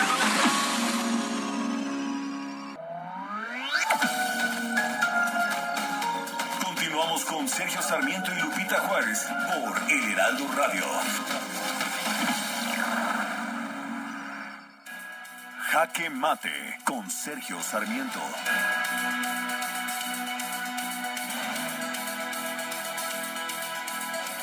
Una nota periodística nos da a conocer el día de hoy que, que un grupo de familiares del controvertido historiador Pedro Salmerón, quien ha sido propuesto por el presidente de la República como nuestro próximo embajador en Panamá, pues han encontrado también trabajo en la cuarta transformación. Su esposa es la directora general de la Coordinación Nacional de Memoria Histórica y Cultural con un salario de 130.992 pesos mensuales. Su hermano consiguió chamba como subgerente de contenidos editoriales del Fondo de Cultura Económica con un salario de 56.295 pesos. Su prima, Yutzil Guadalupe Sanginés Sayavedra, es subdirectora de Transición Energética y Cambio Climático del CONACIT con un sueldo de 56.296 pesos brutos. Durante mucho tiempo los priistas se enorgullecían de que la revolución les había hecho justicia. ¿Qué significaba esto? Bueno, pues que ellos y sus familiares conseguían puestos en el sector público de generosos salarios para los que muchas veces no estaban preparados y que podían disfrutar a todo lo largo de por lo menos un sexenio en este gobierno afortunadamente nos dijeron que, que no eran como los gobiernos anteriores. Nosotros no somos iguales, ha dicho el presidente de la República en una y otra ocasión. Y sin embargo, cada vez que volvemos el rostro encontramos que pues las mismas familias de gente cercana al presidente o de gente cercana a aquellos que están cercanos al presidente obtienen puestos en el sector público bien pagados para los que muchas veces no tienen preparación, como en el caso de Pedro Salmerón, que no tiene, no solamente no tiene ninguna experiencia diplomática, sino que por su trato y sus cuestionamientos y sus insultos a quienes lo critican demuestra que tampoco tiene mucha educación. Me parece, me parece que estamos viviendo la misma situación eh, absurda, la misma situación ah, prepotente que siempre hemos tenido con la Revolución Mexicana, con estas familias que dicen que les hizo justicia la Revolución. La diferencia es que nos dijeron que ahora las cosas iban a ser diferentes, pero ahora nos estamos percatando de que no es así. Yo soy Sergio Sarmiento y lo invito a reflexionar.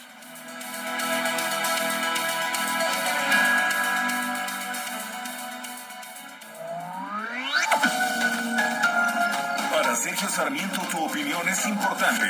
Escríbele a Twitter en arroba Sergio Sarmiento.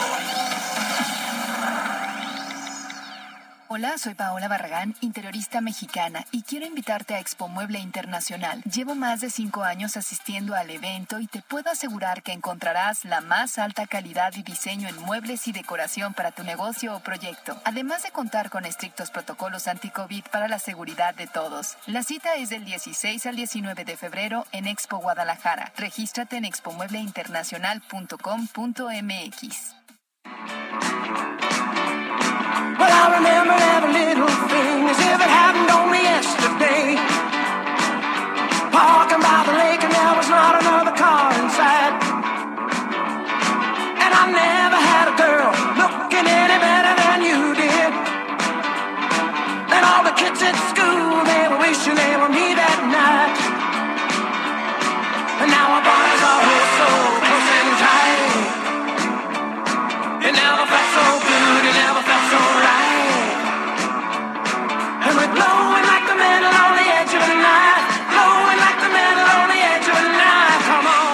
Pues otra probadita, otra probadita de la música de Meatloaf.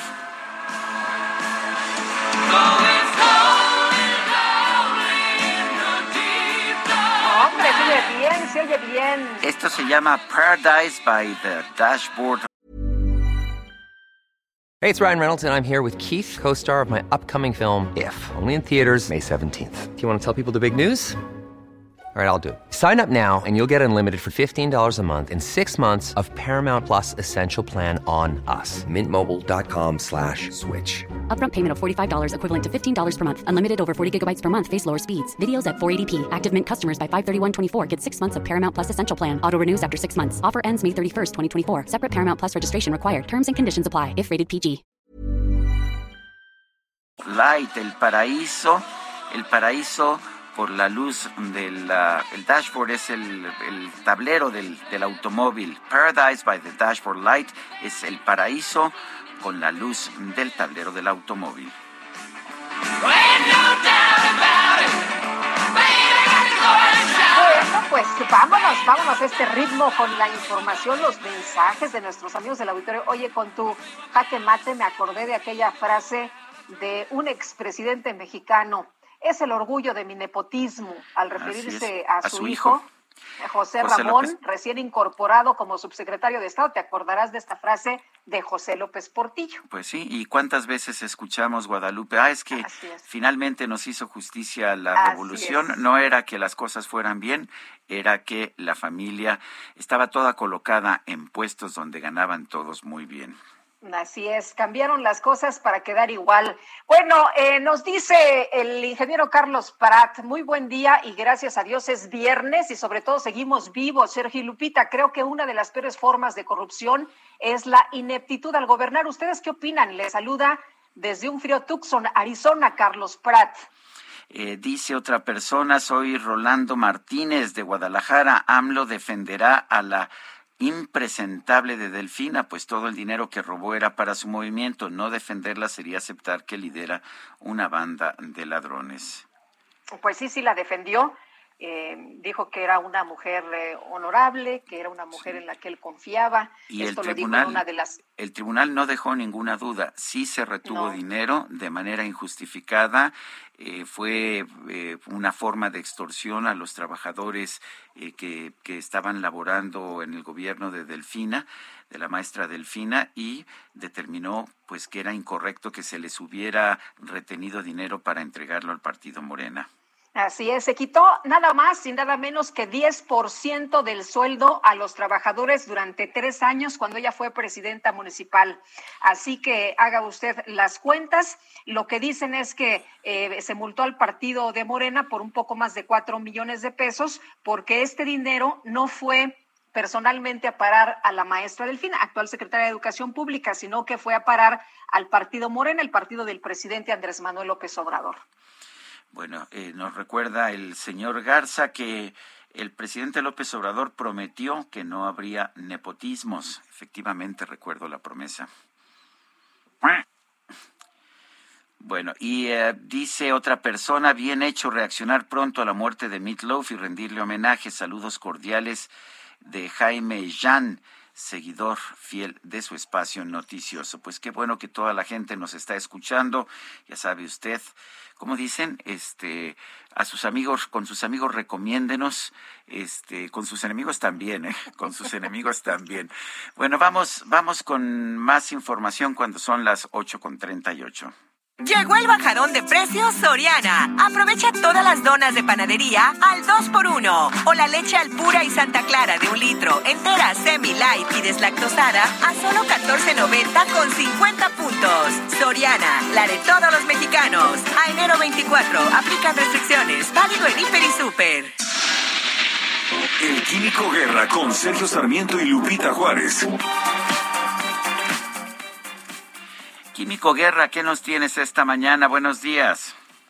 Una reflexión, Sergio Lupita, para este viernes, en donde estoy ahorita con un amanecer. Yo tengo una hora menos ahorita aquí en Baja California Sur, verdaderamente precioso. Está lloviendo, Sergio Lupita, la línea donde se une el cielo con el mar. Esta visión, ¿verdad?, que tanto ha instalado al ser humano. Y me recuerdo de algo que sucedió el 25 de diciembre pasado, la Navidad pasada, que hace poquito para nosotros se inició una aventura extraordinaria de la humanidad cuando se lanzó al espacio el telescopio James Webb, una eh, pues eh, empresa, ¿verdad? Un proyecto que costó 10 mil millones de dólares y que estuvo 20 años en proceso de planeación precisa, concreta. Pues fíjense que el pasado, eh, antepasado fin de semana, el 8 y 9 de enero, los ingenieros de la NASA pudieron desplegar exitosamente el espejo de 6.5 metros, un poco más grande que el estudio donde están ustedes ahorita, Sergio Lupita,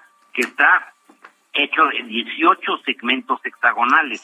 Eh, ahora en los siguientes días están eh, alineando cada uno de estos 18 hexágonos, espejos hexagonales, en una eh, línea perfectamente definida para poder ver el origen del universo, Sergio Lupita. Y en la semana que entra se va a desplegar un paraguas, una especie como de sombra, ¿verdad? Que se le va a poner en la parte de atrás, se va a desplegar en la parte de atrás del telescopio para eh, ocultar completamente al Sol. El objeto es de que no interfiera la radiación solar en las mediciones de este telescopio, que está a 1.5 millones de kilómetros de distancia. Siempre me ha asombrado cómo, cómo es posible que a una distancia esté en el punto, en el espacio exacto donde querían que estuviera, a 1.5 millones de kilómetros, y que desde aquí estén eh, alineando los espejos, abriendo esta sombra, este paraguas, y este, eh, viendo estos datos. ¿Por qué digo esto? Porque hay mucha gente, incluido nuestro gobierno actual, que dice, bueno, ¿y por qué se hace eso? 10 mil millones de dólares habiendo tantos pobres y la violencia y la corrupción, ¿verdad? ¿Cómo es que se gasta ese dinero? La ciencia debería ser la ciencia para los pobres, la ciencia para el pueblo. Eso es una equivocación enorme, Sergio Lupita. El hecho de que el ser humano pueda hacer lo que está haciendo con este telescopio James Webb significa que tenemos esa capacidad eh, técnica científica de conocer el origen de la vida, conocer el origen del universo. ¿Por qué? Porque a través de eso es como hemos estado avanzando los seres humanos en nuestro devenir histórico que se llama la civilización, el ascenso del hombre con sus asegúnes, nos equivocamos, es como un gran proceso de aprendizaje, pero la ciencia es la que nos da muchas veces la ruta a seguir de cómo mejorar el bienestar de los seres humanos y la ciencia no tiene por qué corregir los eh, errores de políticos ineptos y de, y de gente corrupta. La ciencia debe de avanzar, Sergio Lupita, porque nos dan las armas, los grados de libertad a los seres humanos para ir alcanzando nuestro bienestar. El hecho de que esté este telescopio a esa distancia y ahorita manejándose con estos espejos, etcétera, para conocer los orígenes verdaderos del universo, es un grado de libertad, un paso hacia adelante de la humanidad del cual debemos estar orgullosos y pensar que si hacemos las cosas con el uso de la razón, no con ocurrencias, ese telescopio no surgió de una ocurrencia, no de repente hace 20 años se le ocurrió a alguien, ay, vamos a gastarnos 10 mil millones de dólares. No, eso es un proceso del avance del conocimiento del ser humano, de los orígenes de la vida, y para eso tenemos nuestro cerebro, para tomar decisiones correctas, Sergio Lupita. Bueno, pues muchas gracias, Químico. Al contrario, muy buen fin de semana. Perdonen la reflexión, pero me emocionó el, el hecho de estar viendo esta línea entre el cielo y el mar hoy en la mañana. efectivamente, pues muchísimas gracias, Químico. Un fuerte abrazo. Buen fin de semana para ti también, Lupita. Gracias, Químico. Buenos días. A ver, eh, les tengo una primicia, una primicia que me parece importante. El Tribunal Superior de Justicia de la Ciudad de México eh, acaba de, de, emitir, emitió de hecho ayer 20 de enero en una resolución sobre el expediente 1234-2019. Este es el parte del juicio que la empresa Oceanografía está llevando en contra de Banco Nacional de México, Banamex o la institución que hoy se conoce como eh, City, City Banamex. Bueno, pues uh, según esta, esta eh, disposición del Tribunal Superior de Justicia, eh, se notifica que Banco Nacional de México, integrante del grupo financiero Banamex, parte también de, grupo, del, grupo Citigroup, eh, deberá abstenerse de realizar la venta o transmisión de acciones, activos y demás bienes tangibles e intangibles hasta en tanto no se resuelva en sentencia definitiva el juicio principal. Sí, está esta, esta moción, esta suspensión está impidiendo que se lleve a cabo la venta o transmisión de acciones, activos o demás bienes tangibles de, de City Banamex a cualquier otro grupo en tanto no se resuelva el juicio que tiene con Oceanografía. En su caso, eh, hay que debe garantizarse ante el juzgado el pago de las cantidades demandadas a través de cualquier medio autorizado por la ley hasta por un monto de cinco mil doscientos millones de dólares americanos o su equivalente en moneda nacional. Esto es, para poder hacer la venta habría que pagar una garantía de cinco mil doscientos millones de dólares. También la suspensión establece que eh, Citibanamex se debe abstener de realizar acuerdos, asambleas o cualquier acto corporativo tendiente a aprobar el vender, donar, usufructuar o por cualquier medio afectar la cartera de clientes activos y pasivos de bienes y servicios que menos cabe en el valor de la institución y su salida del suelo mexicano.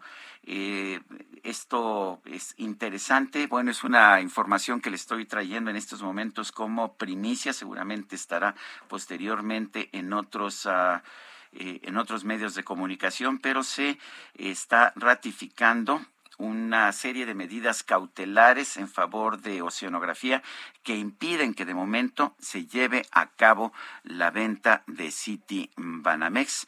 Eh, por supuesto, esto será apelable, pero pues estaremos al pendiente de lo que ocurra. Y bueno, pues ahí está la información, Guadalupe. Pues importante, relevante esto que nos dices. Eh, de acuerdo con lo que ya teníamos entendido, pues esto nada más iba a ser un mero eh, trámite y, pues iba a seguir una ruta distinta, pero pues con lo que nos estás dando a conocer esta mañana, parece que, que las cosas van a estar de forma diferente. Y nosotros, mientras tanto, tenemos que ir a un resumen, ¿verdad? Eh, vamos vamos a, a, un resumen de la información más importante. Cuando son las, las 8 de la mañana, 8 de la mañana con 46 minutos.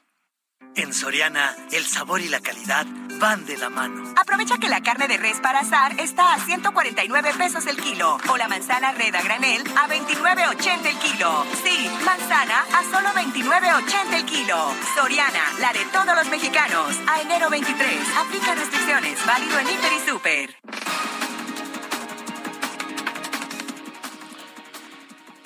Desde Palacio Nacional, el presidente López Obrador celebró que Pemex haya concretado la compra del 100% de las acciones de la refinería de Deer Park en Texas. ayer se pagó lo que correspondía para que México sea dueño, el pueblo de México sea el dueño de la refinería Deer Park. A partir de ayer, esa refinería es de la nación mexicana.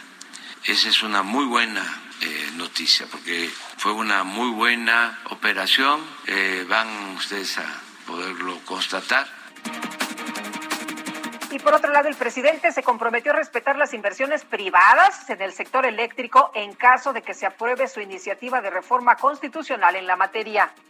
Mostrando de nuestra parte la disposición al diálogo, a ir explicando y ir viendo caso por caso. Si ya una empresa tiene una inversión, ya hay una planta, pues hay que buscar la forma de resolver. Pero si lo que quieren es seguir recibiendo subsidio que no recibe el consumidor doméstico, si lo que quieren es seguir pagando menos, pues ahí no se puede porque eso es injusto. Presidente de la Junta de Coordinación Política del Senado, Ricardo Monreal, informó que este viernes se va a reunir con Jennifer Granholm, secretaria de Energía de los Estados Unidos, para abordar distintos temas como la reforma eléctrica y el cambio climático. El Instituto Nacional Electoral avaló el uso de 100 urnas electrónicas para las elecciones del próximo 5 de junio en los estados de Aguascalientes y de Tamaulipas. Amigos, sabes, me acabo de vacunar. Me duele mi brazo y me siento algo extraño. Tengo 18 y ya lo pude hacer. Estoy más tranquilo, ya lo estaba esperando. Amigos, sabes, me acabo de proteger. En redes sociales se hizo viral un video que muestra a un niño español llamado Mateo hablando sobre su experiencia al recibir la primera dosis de la vacuna contra el COVID-19.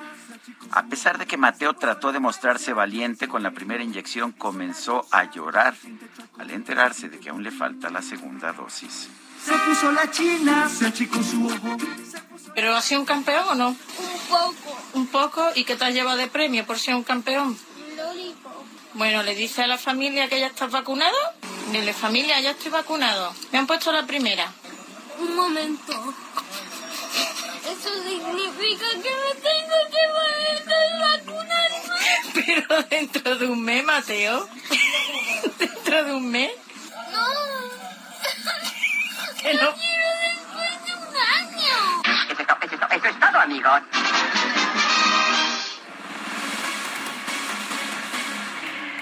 Ay, qué Mateo, creo que estoy como Mateo, hoy me toca el refuerzo. Con, con, el refuerzo, ¿verdad? Todos estamos... Ya uh, les estaré platicando cómo me fue. Bueno, ¿cuándo, ¿cuándo te toca el refuerzo? Hoy, hoy, hoy voy. Hoy, sí, hoy, hoy, como decía el clásico. Hoy, hoy, hoy, terminando el noti, corro para el campo Marte, me toca ahí y bueno, ya, ya les platico. A, a mí me tocó el, el, refuerzo en el campo Marte también, eh, sí. muy, muy bien organizados, ¿eh? Vale la sí, pena. Sí, yo también, yo también fui la segunda ocasión y me tocó muy bien, la verdad es que muy bien organizado. Eh, nos dicen que en otros lados han estado tardando hasta bueno. tres horas, ¿eh? La verdad. Nos regresamos, por favor. experiencia muy buena. A ver cómo me va hoy, ya les platico. Si nos regresamos, porque ya está con nosotros Luis Nava, presidente municipal de Querétaro. Ay, qué bonito es Querétaro, Sergio. Te, te, he dicho y les he dicho aquí a nuestros amigos en este espacio más de una vez que es hermoso. Y resulta que la Cámara Nacional de la Industria de la Radio y la Televisión y el presidente municipal, pues firmaron un convenio para fomentar el turismo en el municipio. Luis Nava, muchas gracias por invitarnos a Querétaro. ¿Cómo estás? Buenos días. Hola Lupita, ¿cómo estás? Muy buenos días. Buenos días, Sergio. Hola Luis. Qué gusto saludarlos a ustedes y a todo el auditorio del Heraldo Radio. A ver, Igualmente. Oye, cuéntanos, hay, hay muchos lugares eh, hermosos en Querétaro. Eh, yo soy una asidua visitante a, a, a, este hermoso lugar de la República Mexicana, pero cuéntanos, ¿cómo va a hacer esta, esta campaña? ¿Dónde nos vas a invitar? ¿Qué es lo que quieren destacar precisamente para que vayamos y conozcamos más? Pues como ustedes saben, Querétaro cumplió 25 años ya de ser una ciudad patrimonio de la humanidad. Nuestro centro histórico es un centro histórico eh, barroco que ofrece muchísimos espacios y lugares que son muy atractivos para el turismo, pero vamos a hacer un gran festival que va a iniciar en la segunda semana de, en la segunda quincena de marzo, y vamos a hacer intervenciones en nuestro centro histórico para que podamos tener eh, las presentaciones del talento artístico y cultural tanto de artistas queretanos como artistas nacionales e internacionales. Va a estar el centro como nunca lo habían visto y la verdad es que queremos invitarlos a ustedes, a ti Lupita y a, ti don Sergio que nos puedan acompañar. Estamos adelantando un poquito ya todos los preparativos porque además se, se viene una veda por el, el tema, digamos, de la, de la votación que se hará en abril y por lo mismo, como no vamos a, a poder estar haciendo una difusión tan amplia, estamos haciendo ya los preparativos, este gran convenio con la Cámara de la Industria de la Radio y la Televisión para poder posicionar a Querétaro como este gran, gran lugar para que todos los turistas, los visitantes puedan disfrutar de este patrimonio cultural de la humanidad. El, eh, ¿cuándo, entonces, ¿de cuándo a cuándo se va a llevar a cabo esta campaña de promoción? Pues va a ser un festival que va a durar seis meses. Va a ser a partir de la segunda quincena de marzo y hasta la primera quincena de septiembre. Van a hacerse intervenciones, eh, digamos, esculturales y de ah, acondicionamiento de los andadores y de las plazas del centro, de tal manera que el, los turistas, los visitantes, puedan venir un fin de semana y puedan regresar con sus familias, con amigos, que sepan que en Querétaro durante toda esta temporada va a haber presentaciones artísticas y culturales los sábados, de tal manera que van a tener una experiencia, una vivencia como nunca antes la habían tenido en nuestra ciudad de Querétaro y a la que invitamos a todos a, ser parte de, de, este gran acontecimiento. Y lo más importante es justamente que sepan que van a poder venir todos los fines de semana a, a este pues a este gran festival que vamos a ofrecer y vamos a terminar en la primera quincena de septiembre porque luego tendremos eh, las festividades patrias, luego viene lo de Día de Muertos, luego lo de Navidad y, y, bueno, pues la ciudad va, va cambiando de escenario. Gracias Luis, no, no, nos va a cortar en este momento automáticamente la, la emisora. Te mandamos un fuerte abrazo y, y por supuesto vamos a Querétaro. Muchas gracias, don Sergio, gracias Lupita. Sergio Sarmiento y Lupita Juárez quieren conocer tu opinión, tus comentarios o simplemente envía un saludo para ser más cálida esta mañana. Envía tus mensajes al WhatsApp 5520 109647.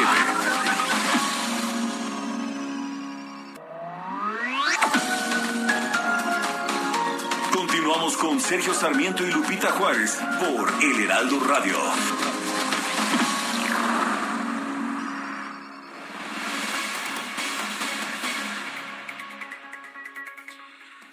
Son las nueve de la mañana en puntísimo. Vamos con Mónica Reyes. Nos tiene información. Adelante, Mónica. Gracias, Sergio Sarmiento, Lupita Juárez. Muy buenos días, amigos. ¿Qué tal? Les tengo excelentes noticias para cerrar la semana. Si están pensando en renovar su hogar o quieren iniciar este año emprendiendo en un negocio rentable, aún están a tiempo para asistir a la Semana de la Decoración. Hoy es el último día donde pueden hacer negocios con más de 150 empresas en un mismo lugar. Aquí encontrarán todas las tendencias en muebles, en joyería, artesanías, blancos y todo lo que necesitan para renovar su espacio favorito. Lo mejor de todo es que obtendrán precios de fábrica en diseños exclusivos con lo último en decoración y por si fuera poco, la entrega es inmediata. Y porque en Decoestilo lo más importante eres tú, es un recinto seguro que cuenta con todas las medidas sanitarias necesarias para tu tranquilidad. Hoy es el último día, venta y remate de todo el muestrario. Obtén tu pase gratis en www.decoestilo.com.mx. Inicia el año con esta gran fiesta de la decoración. Invita a todos. Decoestilo Expo Decoración y Regalo. Hoy, último día, en el World Trade Center Ciudad de México. No te lo pierdas. Regresamos con ustedes, Sergio Sarmiento y Lupita Juárez. Gracias. La micro deportiva.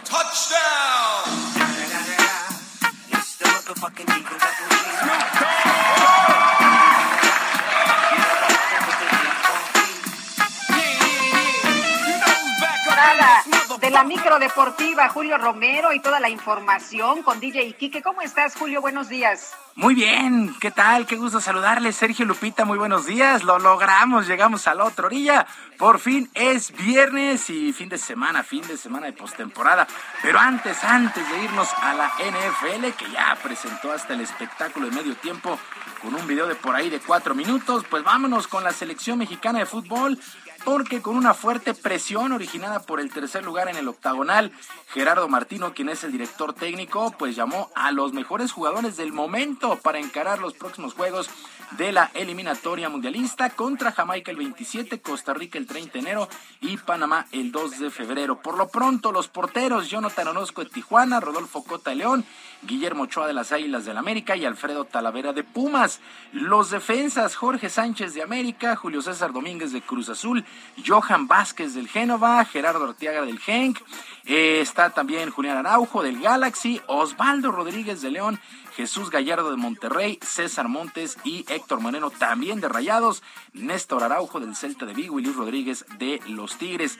Los mediocampistas Edson Álvarez del Ajax, Héctor Herrera del Atlético Madrid y Carlos Rodríguez de la Máquina Celeste de Cruz Azul. Por cierto, este joven cementero Carlos Rodríguez, que apenas llega a la institución cementera, quiere aprovechar las oportunidades en el tricolor y dar buenas actuaciones también con su equipo para salir al país, para salir del país justamente Europa a mediano plazo. Escuchamos a Carlos Rodríguez, integrante de la selección y de Cruz Azul.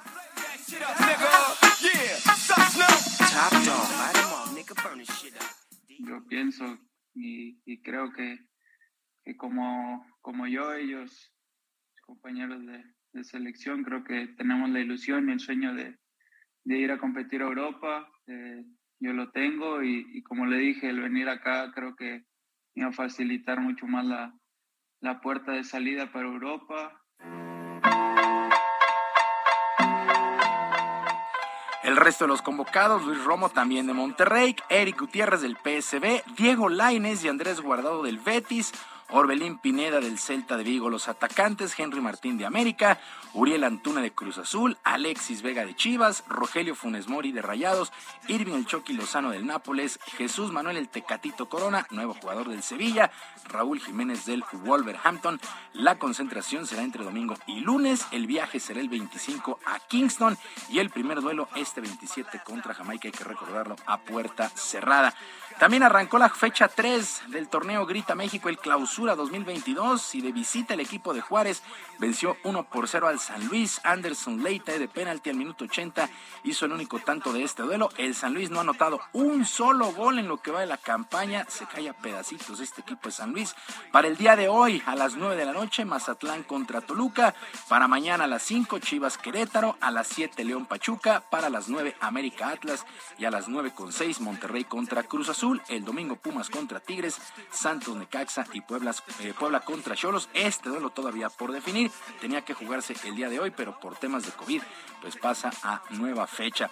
También hay que agarrar el control remoto el día de mañana, porque sí, sí, son las series divisionales de la NFL, la postemporada. A las 3 de la tarde el equipo de los bengalíes de Cincinnati estará visitando a los eh, Titanes de Tennessee, mientras que los empacadores de Green Bay en Lambeau Field estarán recibiendo a los 49 de San Francisco. Este duelo a las 7 de la noche con 15 minutos. Y para el domingo a las 2 de la tarde, los Carneros estarán enfrentando a los Bucaneros de Tampa Bay y los jefes de Kansas City recibirán a los Bills de Buffalo 2 y 5 y media de la tarde de manera respectiva. Qué duelos, qué duelos tan parejos.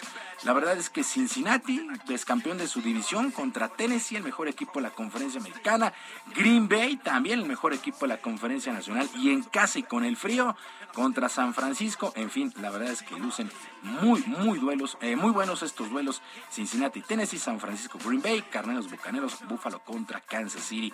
Y con ventaja de tres juegos a dos para los locales. Esta noche a las 19.30 horas se reanuda la final de la Liga Mexicana del Béisbol del Pacífico con los Charros de Jalisco recibiendo a los Tomateros de Culiacán. Nick Strock, el pitcher anunciado por Tomateros, Javier Solano abrirá por los Charros. Por lo pronto, Roberto Vizcarra, manager de Jalisco, sabe que deben jugar perfecto si quieren superar a sus rivales y evitar un séptimo y definitivo duelo. Escuchamos a Roberto eh, eh, Vizcarra, manager de los Charros de Jalisco.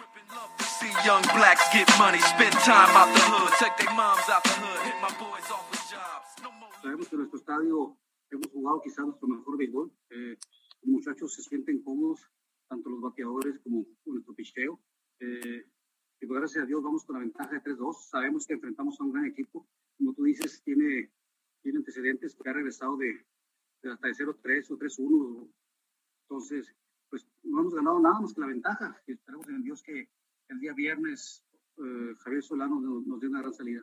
Nobody pray for me.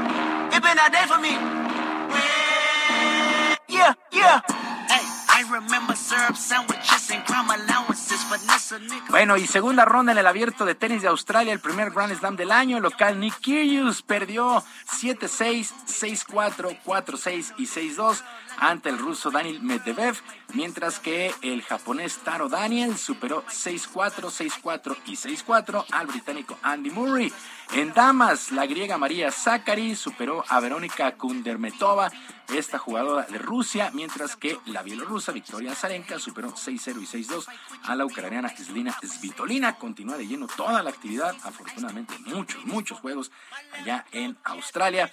Así es que pues la actividad empieza desde temprano para nosotros, para ver deportes, en especial el mundo del tenis, este abierto de Australia. Me desperté a ver a Rafa Nadal a las 4 de la mañana. Ay, no, bueno, eh, yo lo intenté, pero la verdad es que no pude. Qué bien, qué bien se ve Nadal. Qué lástima que no esté Djokovic porque, Sí. en fin, Sí, un- todo pinta para que gane el título 21 en torneo Grand Slam. No, no, no le veo rival. Bueno, eh, Bueno, está Medvedev. Medvedev, está- este- Yo creo que Medvedev es el gran rival de mm, Nadal. sí, pero no lo veo tan en forma como a Nadal. No. ¿eh? Nadal está hecho Hoy vi jugar a Nadal. Bueno, llevaba en el segundo set, el, había ganado el 100% de sus primeros saques. Cuando entraba el primer saque, 100% de los puntos ganó. Y es el juego de Nadal, ¿no? Me entra el primer saque y adiós, porque me empieza a preparar los puntos con Promedio potencia. 197 kilómetros por hora de saque. Lo va a agarrar la- el radar. Oye, y va a venir a México además, al Sí. abierto mexicano de Sí, Acapulco. confirmado ya, Sí, ya confirmado ya. confirmado. Este, solamente va a faltar la, pues, la asistencia, ¿no? Al momento, pues está todo al 100%, pero a ver si no, si no cambia el semáforo. Esperemos que no, esperemos que no, y podamos disfrutar a Rafael Nadal allá en Acapulco con el 100% de aficionados. Sergio, eh, Lupita, amigos del auditorio, la información deportiva, que sea un gran fin de semana. En nuestras redes sociales estoy en Twitter en arroba jromerohb, en arroba jromerohb, además del canal de YouTube Barrio Deportivo, Barrio Deportivo en YouTube de lunes a viernes a las 7 de la noche. Que es un extraordinario fin de semana para todos. Gracias, Julio. Buenos días. Muy buenos días.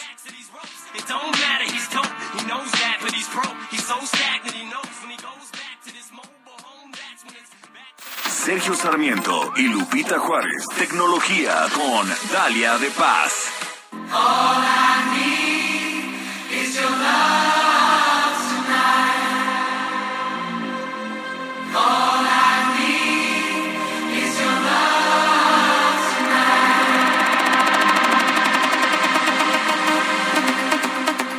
Y vámonos con ah, Lady Gadget, nuestra Dalia de Paz. Adelante, Dalia, ¿qué nos tienes esta mañana? Queridísima Lupita, querido Sergio, amigos, muy buenos días. Hoy en viernes también galletero. Les tengo que contar que estoy probando un equipo con un diseño muy atractivo, con un muy buen lente, rápido y una pantalla AMOLED de 6.43 pulgadas, perfecto para trabajar, entretenernos y estudiar.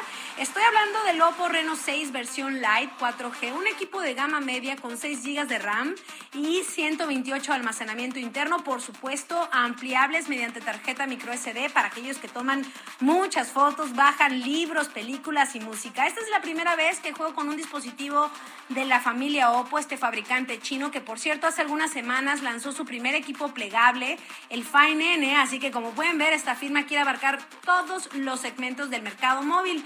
Pero regresando a la reseña de este Reno 6 Lite, que además me tocó probar en color plata arcoiris, que está divino, y que por cierto es dual SIM por aquello de que necesiten cargar con dos números, también incorpora una batería de 5000 mAh con carga rápida de 33 watts. Ojo aquí, porque con una carga de 5 minutos tendremos más de una hora para sacarle provecho a nuestro teléfono. Esta versión live de Oppo cuenta con un módulo de tres sensores en la cámara trasera, el lente principal es de 48 megapíxeles y me pareció pues muy interesante porque este lente trabaja con una serie de funciones compatibles con inteligencia artificial que nos hará sentir prácticamente como unos profesionales de la foto, además pues de 15 filtros para tomar imágenes de alta calidad. También cuenta con el modo noche para esas fotos en espacios con poca iluminación y en cuanto a la cámara frontal, cuenta con un sensor de 16 megapíxeles y modo nocturno frontal.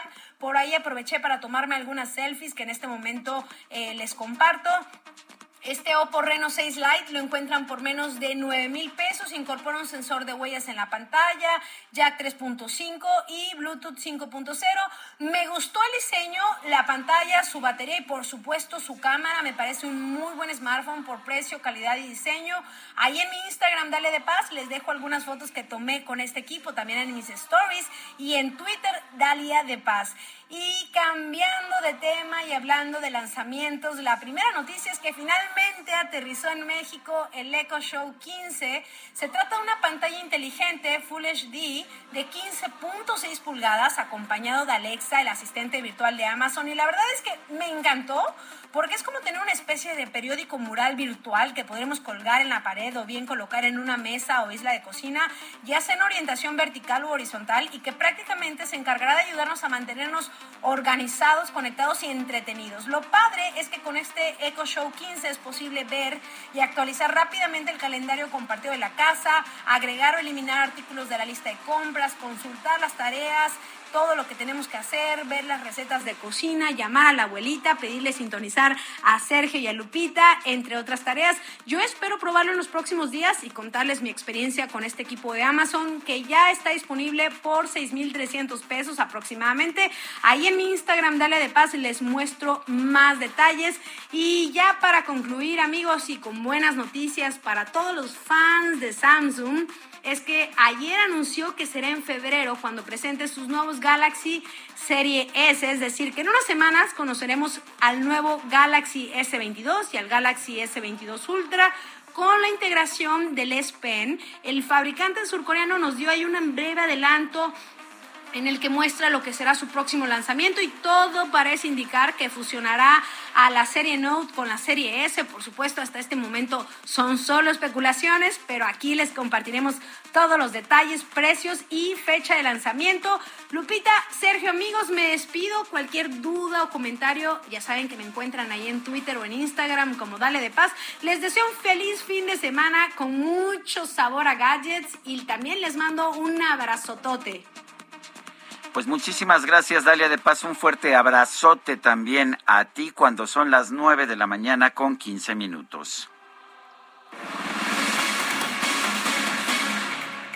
Y seguimos con la información. 100 ladrillos es una plataforma tecnológica de fondeo colectivo que pone al alcance de todos los mexicanos esta posibilidad de invertir en bienes raíces desde cualquier parte de la República. Nos acompaña Iván Carmona en el estudio cofundador y director comercial de Cien Ladrillos. Iván, qué gusto como siempre poder saludarte. Muy buenos días. Y si te parece, para quienes no conocen esta plataforma, te pregunto, ¿qué es Cien Ladrillos y cómo funciona para aquellas personas que están interesadas?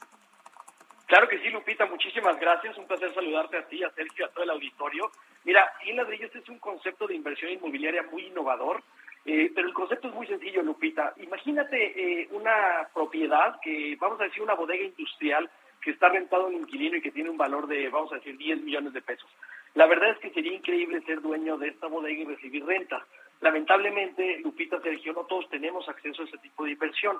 De tal forma que lo que hicimos en 100 ladrillos fue dividir esa bodega en 100 partes iguales o más, a las que les llamamos ladrillos, de tal forma que cualquier persona puede invertir en esa fracción, en esa participación, en ese pedacito y beneficiarse de la inversión inmobiliaria, que en este caso es recibir renta mensual, conservar la propiedad y eventualmente ir ganando la plusvalía que tiene Lupita.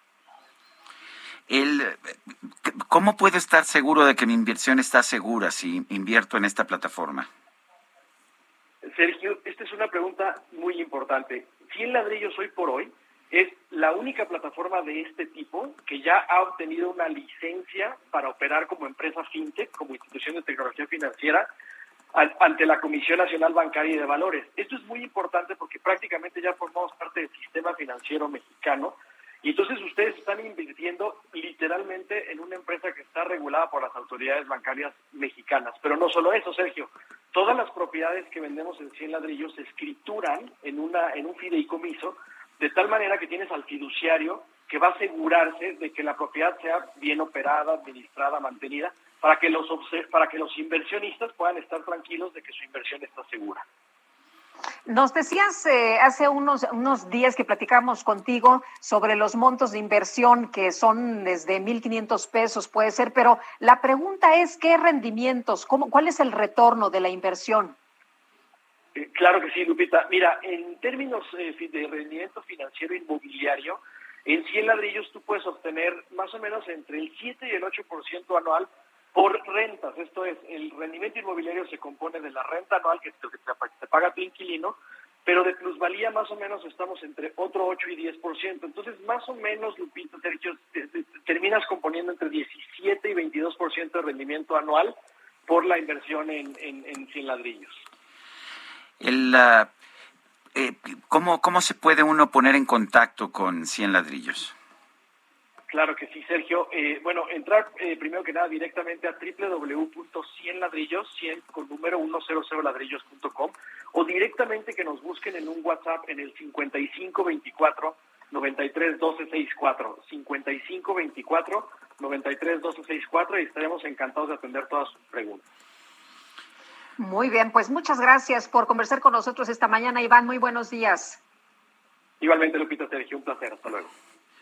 Bueno, pues, bueno, es, pues es, Iván Carmona, cofundador y director comercial de Cien Ladrillos. Que, que finalmente es una, una propuesta que nos permite a todos a, pues tener inversión en bienes raíces, aunque, aunque no, no, no lo hagamos de forma directa. Hoy, hoy es el Día Internacional del Abrazo, el Día Internacional del Abrazo. ¿Ya sabías tú eso, Lupita?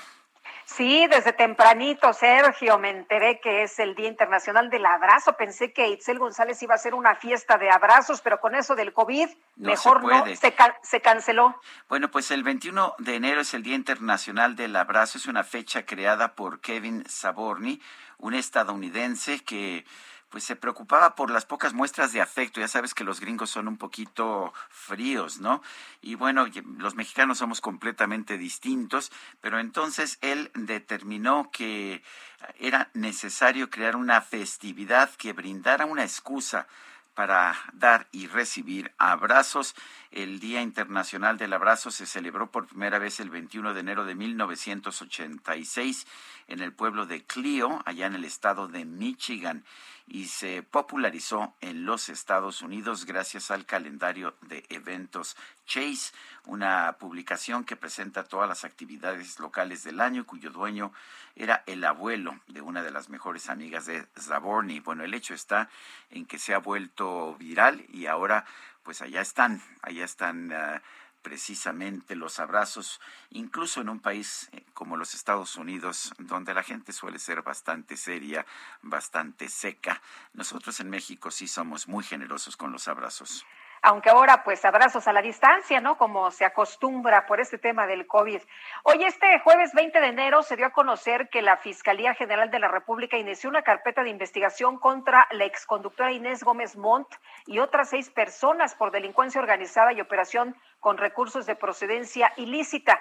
En noviembre del 2019, la Fiscalía General de la República, a través de la FEMDO, de esta Fiscalía Especializada en Delincuencia Organizada, inició una carpeta de investigación en contra de Víctor Manuel A, Inés G, Eduardo eh, Edgar, por su posible participación en la delincuencia organizada y operaciones con recursos de procedencia ilícita. Todas estas personas físicas y morales probablemente se coludieron para simular operaciones y dotar de recursos a esta organización criminal, bajando cargas tributarias y ocultando operaciones, dificultando de esta manera el rastreo de los recursos. Bueno, vámonos al centro de la Ciudad de México. Mario Miranda nos tiene información. Adelante. ¿Qué tal, Sergio Lepita? Muy buenos días. Pues informarles a los amigos automovilistas que encontrarán carga vehicular en el eje central Lázaro Cárdenas y el viaducto Miguel Alemán al eje 1 norte, y esto debido a la operación de la luz roja en los semáforos. El viaducto Miguel Alemán del eje central a la avenida Los en del viaducto, perdón, de insurgentes en dirección al aeropuerto, encontraremos buen avance. Y finalmente, doctor Bertis, de viaducto Alfred Cervando, con buen avance. Del Lupita seguimos pendientes. Gracias, Mario Miranda. Entonces, el Heraldo de México haya difundido a través de su cuenta de Twitter la información que les adelantábamos hace unos minutos. Banamex no puede ser vendido hasta que se resuelva el juicio de oceanografía. Esto es lo que señala el Tribunal Superior de la Ciudad de México. Este tribunal eh, dio a conocer a través de su eh, septuagésimo primer eh, Tribunal ah, de lo Civil una serie de medidas cautelares. Este documento presentado por el Tribunal Superior de Justicia de la Ciudad de México advierte que Banamex no puede ser vendido hasta que se resuelva el juicio de oceanografía. Durante la transmisión del programa Sergio y Lupita para el Heraldo Media Group, Sergio Sarmiento explicó que hay una serie de medidas cautelares para que se lleve a cabo la venta de Banamex. Eh, esto es lo que está señalando ya en su cuenta de Twitter el Heraldo de México. Adelante, Lupita. Tenemos información con Israel Lorenzana. Israel, ¿qué tal? Muy buenos días.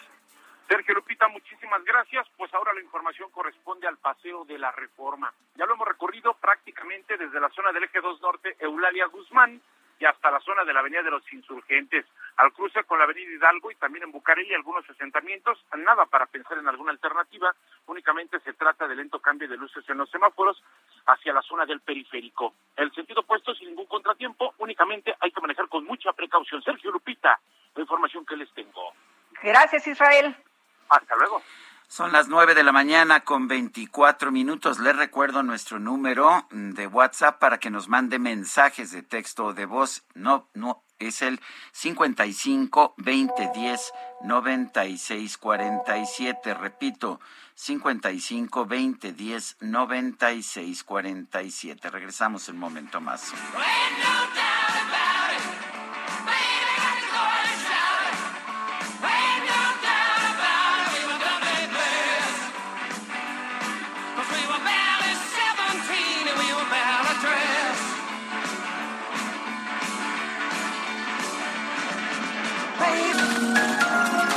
Sergio Sarmiento y Lupita Juárez quieren conocer tu opinión, tus comentarios o simplemente envía un saludo para ser más cálida esta mañana.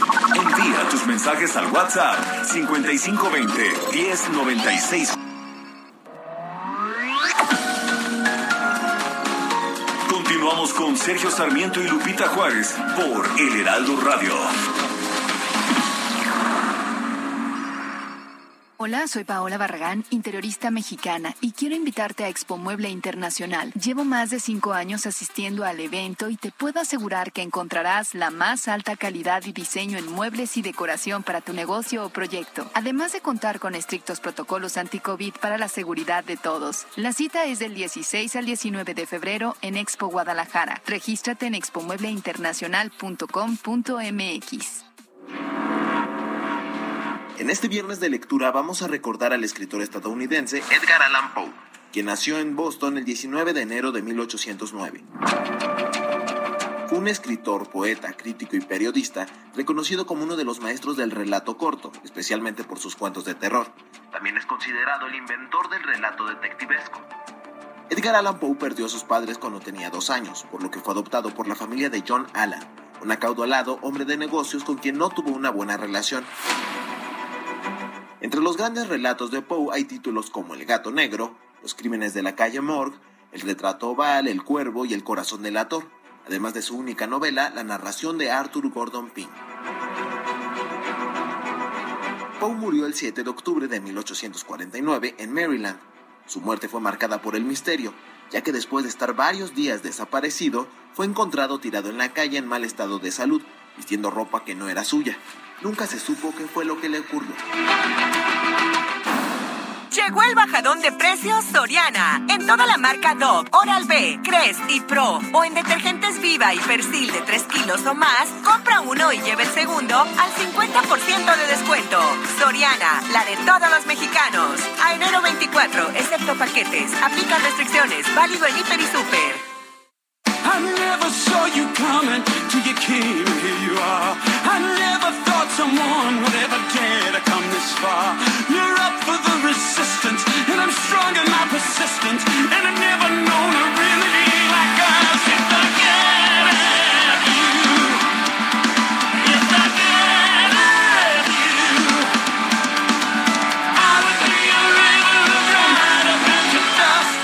Seguimos escuchando interpretaciones de Meat Loaf, cuyo nombre real, cuyo nombre inicial era Marvin Lee Adey. Después fue conocido como Michael Lee Adey, pero todo el mundo lo conocía realmente como Meat Loaf. Falleció ayer aparentemente de complicaciones derivadas de COVID-19. Tenía 74 años. Esto se llama If I Can't Have You, si no te puedo tener.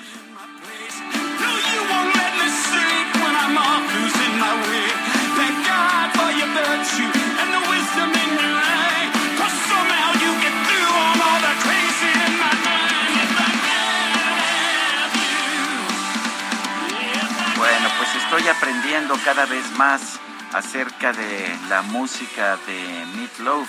Guadalupe, desde el principio de este programa dije que no lo conocía bien, eh, aunque yo sugerí en la madrugada que quizás deberíamos llevarlo porque creo que es un músico de referencia.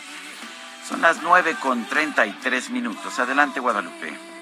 Bueno, pues a casi dos años de su estreno, Silencio Radio por fin llega a las salas de cine de México. Este documental muestra pues el trabajo, el día a día de Carmen Aristegui, esta periodista reconocida, por supuesto, en nuestro país y en otras partes del mundo. Y también, pues eh, algo muy relevante, Juliana Fanjul, directora de Silencio Radio, los retos que implica la labor del periodismo en el país. Cuéntanos, cuéntanos de este Silencio Radio. Bueno, muchas gracias por la oportunidad. Encantada de conversar con ustedes, Sergio Lupita. Eh, bueno, los retos de hacer una película así son eh, inmensos. Es un proyecto que comenzamos en 2015, cuando la voz de Carmen se dejó de escuchar. Yo era una radioescucha prácticamente desde que era niña y ese silencio repentino me llenó de rabia y me preocupó en un momento tan eh, complicado como lo era el 2015 para, para México. Desde entonces el deseo de acercarme a filmar la batalla que Carmen y su equipo eh, anunciaban desde entonces contra ese silencio que se les imponía, pero también eh, busco en la película realizar un ensayo cinematográfico que hable de esta problemática que es el ataque al gremio en este país. Seguimos siendo eh, uno de los países más peligrosos del mundo para los periodistas. En lo que va del año ya asesinaron a dos periodistas, entonces una temática que sigue siendo de enorme vigencia. Eh, eh, Juliana, eh, mucha gente aquí en el medio dice que Carmen Aristegui dejó de estar primero en Televisa Radio y después en MBC Radio por diferencias, diferencias sobre todo del uso del tiempo con las empresas y que no fue una censura. ¿Qué, qué es lo que nos muestra la película? Eh, bueno, más allá de lo que muestra la película está lo que en, el propio eh, caso en, los tribunales eh, se re, resultó decir, ¿no? Eh, se, se, comprobó que el despido de MBS era ilegal. Eso no me corresponde a mí decirlo, eso le corresponde eh, a un tribunal.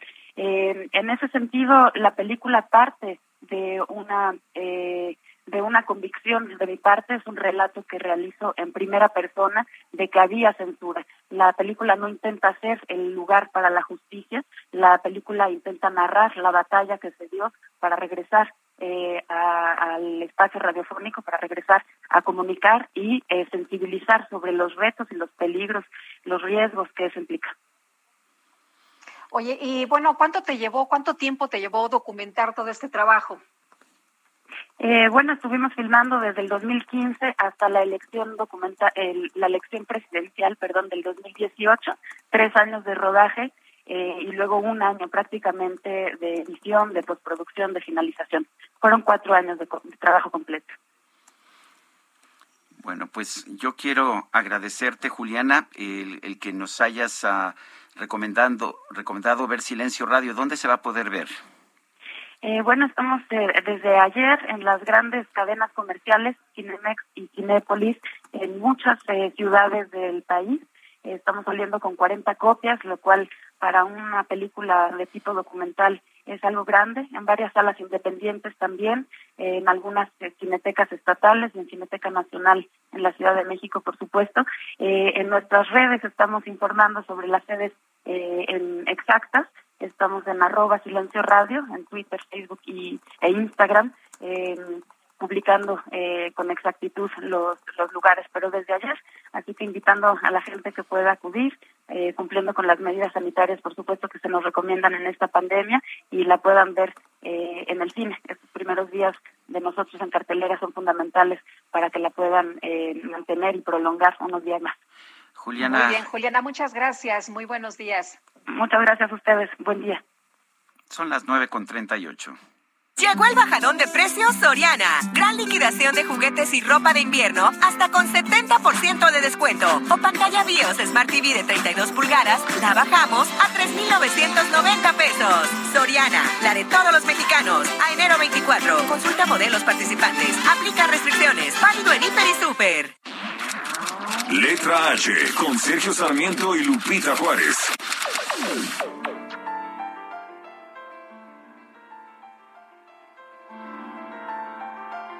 Adelante, Lupita. Bueno, pues vámonos, vámonos con nuestro viernes de lectura y Mónica Soto y Casa. Mónica, qué gusto saludarte. ¿Cómo estás? Buenos días. Hola Lupita, muy buenos días. Buenos días Sergio, buenos días a todos. Ya estoy de regreso ahora sí. Muy bien. Les voy a recomendar un libro de una de las maestras en el arte de narrar los recuerdos cotidianos como si fueran extraordinarios. Las aventuras de juventud e infancia con la precisión que es Legado del Gozo o del Dolor, en el libro que les recomiendo hoy, que se llama Algo que quería contarte, de la premio Nobel canadiense Alice Munro. Monroe. Algo que quería contarte es un volumen con 13 historias narradas desde la nostalgia. Los temas son el amor, la amistad, los anhelos, algo de erotismo, el desengaño, la lucidez que regala volver al pasado con la experiencia del presente y recordar algunos de aquellos episodios que en él presentan no parecen trascendentales para el futuro y sin embargo sí lo fueron. Algo que, algo que quería contarte es la primera edición en español de estos cuentos y los recomiendo hoy como una invitación a la paciencia y la pausa en este mundo tan veloz y tan vertiginoso. Hay que leerlo despacio para hacerle justicia a los entretenidos capturados por Alice Munro, producto de una poderosa curiosidad. Este libro lo que tiene sobre todo es el resultado una narrativa de alguien que se ve que observaba el mundo detenidamente y eso lo convirtió en, narraciones. Ella era más cuentista, nada más tiene, bueno, es más cuentista, nada más tiene una novela publicada, pero de verdad se las recomiendo muchísimo. Es de, de autoras que lees y no vuelves a olvidar nunca. ¿Cómo ven, Sergio Lupita? Pues uh, me parece, a, a, mí me gusta, me gusta mucho Alice Monroe, a quien leí mucho en la universidad que hice en Canadá precisamente, y me gustaba mucho leer sus historias del New Yorker, porque me parecían eso, unas historias evocadoras, tranquilas, que iban narrando, desglosándote las historias paso a pasito. Así son, y de repente al final te da unas sorpresas que la verdad no esperabas, pero para nada, y también por eso me gusta tanto. Por, eso se los recomiendo este viernes de lectura. Me parece muy bien. Muchas gracias, Mónica. Muy buenos días. A ustedes, que tengan un hermoso fin de semana. Hasta luego. Bueno, son las nueve de la mañana con cuarenta minutos. Tengo aquí un libro en este viernes de lectura, un libro que pues que he estado leyendo, que es un libro importante del ingeniero Cuauhtémoc Cárdenas, por una democracia progresista, debatir el presente para un mejor futuro. Tenemos al ingeniero Cárdenas, autor y presidente del Centro Lázaro Cárdenas, y Amalia Solórzano hace en la línea telefónica. Ingeniero, gracias por tomar nuestra llamada. En este libro usted dice que la Revolución Mexicana es un movimiento vivo eh, y sin embargo dice que empezó su declive allá en 1941. Cuéntenos, eh, ¿cómo puede ser vivo un movimiento que empezó su declive en ese entonces? No, Sergio, primero, buenos días. Gracias. Un buenos saludo días, muy cordial, un saludo a todo el auditorio. Bueno, es que los, los movimientos sociales y políticos, Sergio, tienen altas y bajas. Eh, yo creo que el, la Revolución Mexicana tuvo un proceso de ascenso que debe haber terminado por ahí en los primeros años de, de la década de los 40 del siglo pasado. Eh, pero yo podría decir lo mismo de otros movimientos, llámense eh, eh, conservadores, llámense socialistas, llámense como se quiera decir, tienen altas y bajas. Eh, lo mismo vemos en los partidos políticos de larga tradición, como pueden ser algunos europeos o los eh, dos, dos grandes partidos norteamericanos. Tienen altas y bajas. Y bueno, esto es lo que yo estoy señalando. En el caso de la Revolución Mexicana, ha venido en una situación de declive desde hace ya un buen número de años, pero esto no quiere decir que eh, sus planteamientos, eh, yo diría, sean incorrectos desde ningún punto de vista, por más que, desde luego, cualquier acción, cualquier eh, política que vaya a instrumentarse, pues tiene que tomar en cuenta las, los cambios que el tiempo ha impuesto, cambios políticos, económicos, sociales, eh, culturales, etcétera, etcétera. Ingeniero, usted hace una revisión histórica, nos habla de, Díaz, de Madero, eh, nos habla de Villa, de Zapata y después nos habla también de artículos importantes como el artículo 27 y nos dice usted en este libro, bueno, hay que salir de la situación de deterioro y empantanamiento actual. ¿Estamos en este país en estos momentos empantanados? Pues yo diría que desde los eh, años 80 eh, del siglo pasado hemos estado en una situación de de deterioro y de empantanamiento. Entonces tenemos necesidad de, frente a crecimientos económicos bajos, pues instrumentar políticas, de, como llaman los economistas, contracíclicas. Si estamos en un crecimiento de la pobreza y de la desigualdad, pues tenemos que tomar medidas para que se disminuya esa desigualdad y pueda efectivamente erradicarse la pobreza.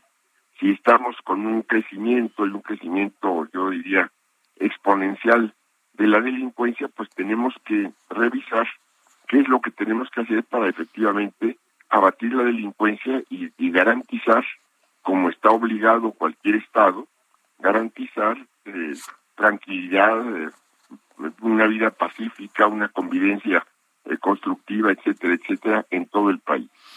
Habla usted de la recuperación de un proyecto de nación. Dice que deben, que después de los tiempos neoliberales deben venir tiempos de reencauzamiento, reconstrucción y construcción. ¿Piensa usted que el gobierno de Andrés Manuel López Obrador es una recuperación de este proyecto de nación? Creo, Sergio, que está faltando una propuesta de un proyecto de nación, justamente. Si no, no tenemos, al menos no, no hay una información hacia el público de qué modelo de economía se quiere construir, qué modelo de convivencia social se quiere desarrollar, en fin, cuál es la cuál es lo que se está a dónde se quiere llegar en lo social, político, económico, en la seguridad en eh, en este momento. Entonces yo lo que estoy eh, lo que digo es que están faltando eh, claridad respecto a las propuestas, está faltando que la sociedad conozca y se incorpore para lograr las los cambios que el país nos está exigiendo y que esto está a la vista. Ingeniero, en este momento se está llevando a cabo un debate muy importante para el país sobre eh, la reforma eléctrica. Usted en su libro sostiene que el servicio público de electricidad debe encomendarse en exclusiva al Estado, que tuvimos reformas regresivas. ¿Debemos de, reformar la ley eh, así como le está planteando el presidente Andrés Manuel López Obrador? Yo creo que tiene que eh, verse cuál es el resultado de este debate. Afortunadamente se han abierto foros. Yo esperaría que estos foros salgan propuestas que nos permitan realmente, eh, pues, eh, tener claridad respecto a las reformas que deben llevarse a cabo en materia de energía eléctrica, en las leyes que regulan el, la generación, la distribución de energía eléctrica. Sí creo que el servicio público de, de, energía eléctrica debe estar a cargo del Estado, pero esto no quiere decir que dentro del esquema de generación de electricidad eh, estén excluidas las posibilidades para los sectores privados.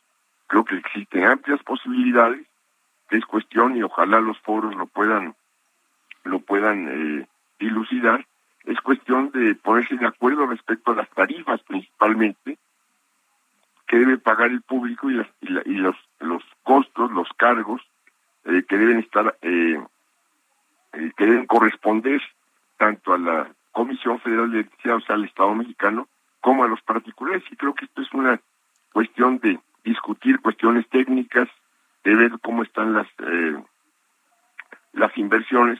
Y por otro lado, me parece que es indispensable plantearse un un, un plan de, de modernización de la industria eléctrica, donde se tomen, donde se consideren las muy importantes inversiones que están haciendo falta, por ejemplo, para eh, ampliar y modernizar la red de distribución de, energía eléctrica. Me parece que todo esto tendría que estarse discutiendo y esto no es cosa de, de, que me gusta o no me gusta, sino que es lo que se tiene que hacer y en función de eso, pues ver a quién le corresponde cumplir tales o cuales funciones. Usted dice que el petróleo no es cuestión del pasado. Eh, mucha gente piensa que sí, que ya el petróleo es un combustible obsoleto. Cuéntenos por qué piensa que no es una cosa del pasado.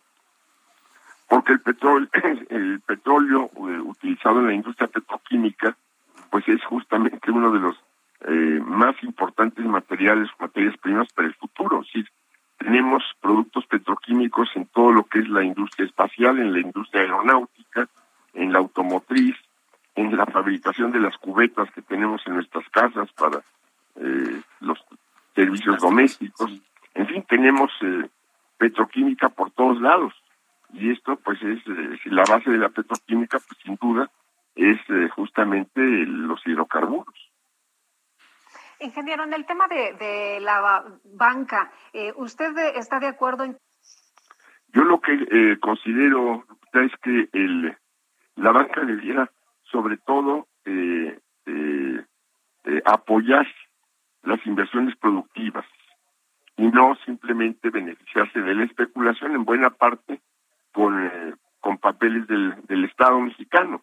Entonces, yo sí creo que nos hace falta una banca mexicana que, este, que tenga como objetivo principal financiar las actividades productivas, que es lo que esa, esa banca no la estamos viendo en este momento en nuestro país. Ingeniero Cuauhtémoc Cárdenas, gracias por invitarnos a leer por una democracia progresista y, y le deseo pronta recuperación. Lo oigo mormado. ¿Cómo se siente? Bien, Sergio, ahí vamos, ahí vamos, ya saliendo de esta segunda ola del Omicron. Qué difícil, ¿verdad? Le mando un fuerte abrazo. Eh, ya sabe que lo aprecio mucho, ingeniero. Lo mismo, un abrazo, un abrazo para Lupita y para todos. Gracias.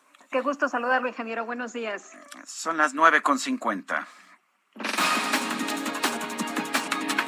Vamos a un resumen de la información surgida esta mañana.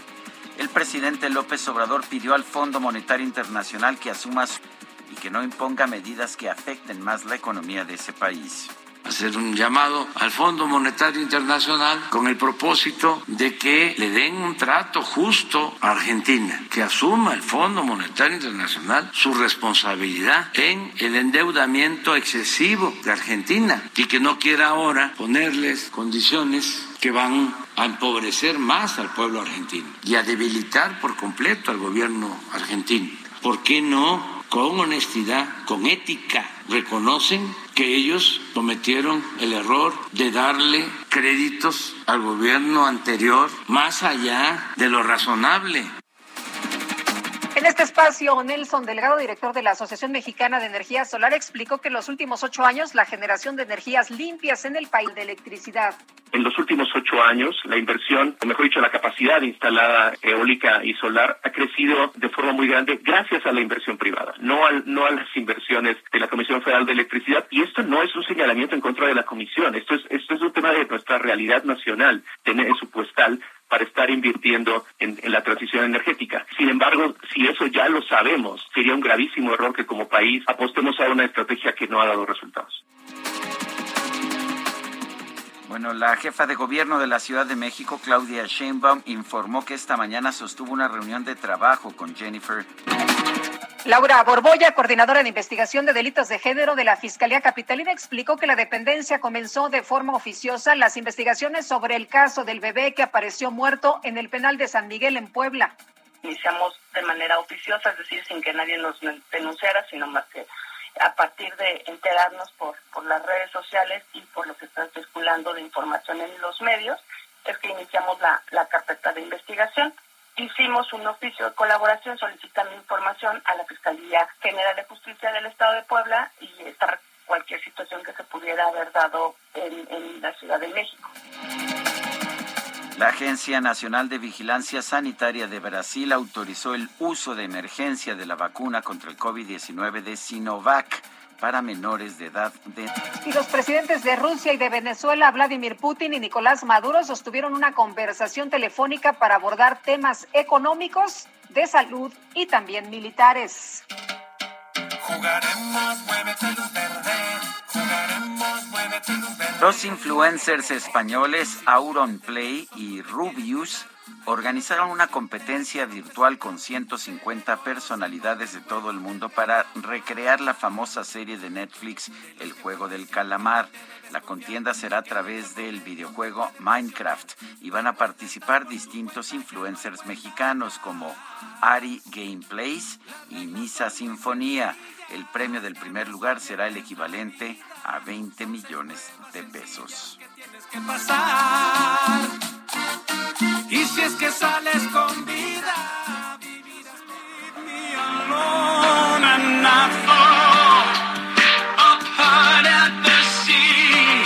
Son las 9 con 54. ¿Qué crees, Guadalupe? ¿Qué pasó? Se nos acabó el tiempo de, hoy y de la semana. Oye, y en viernes, qué padre. pues que la pasen todos muy bien, disfruten este día y su fin de semana, gócenlo. Eh, no se vayan a las fiestas, acuérdense, sana distancia. Y nos escuchamos el próximo lunes, Sergio, a las 7 en punto. A las 7 en punto, esto es Man of Steel, Intermezzo. Estamos escuchando a Meat Loaf.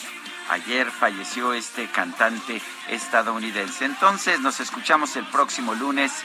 Hasta entonces, gracias de todo corazón.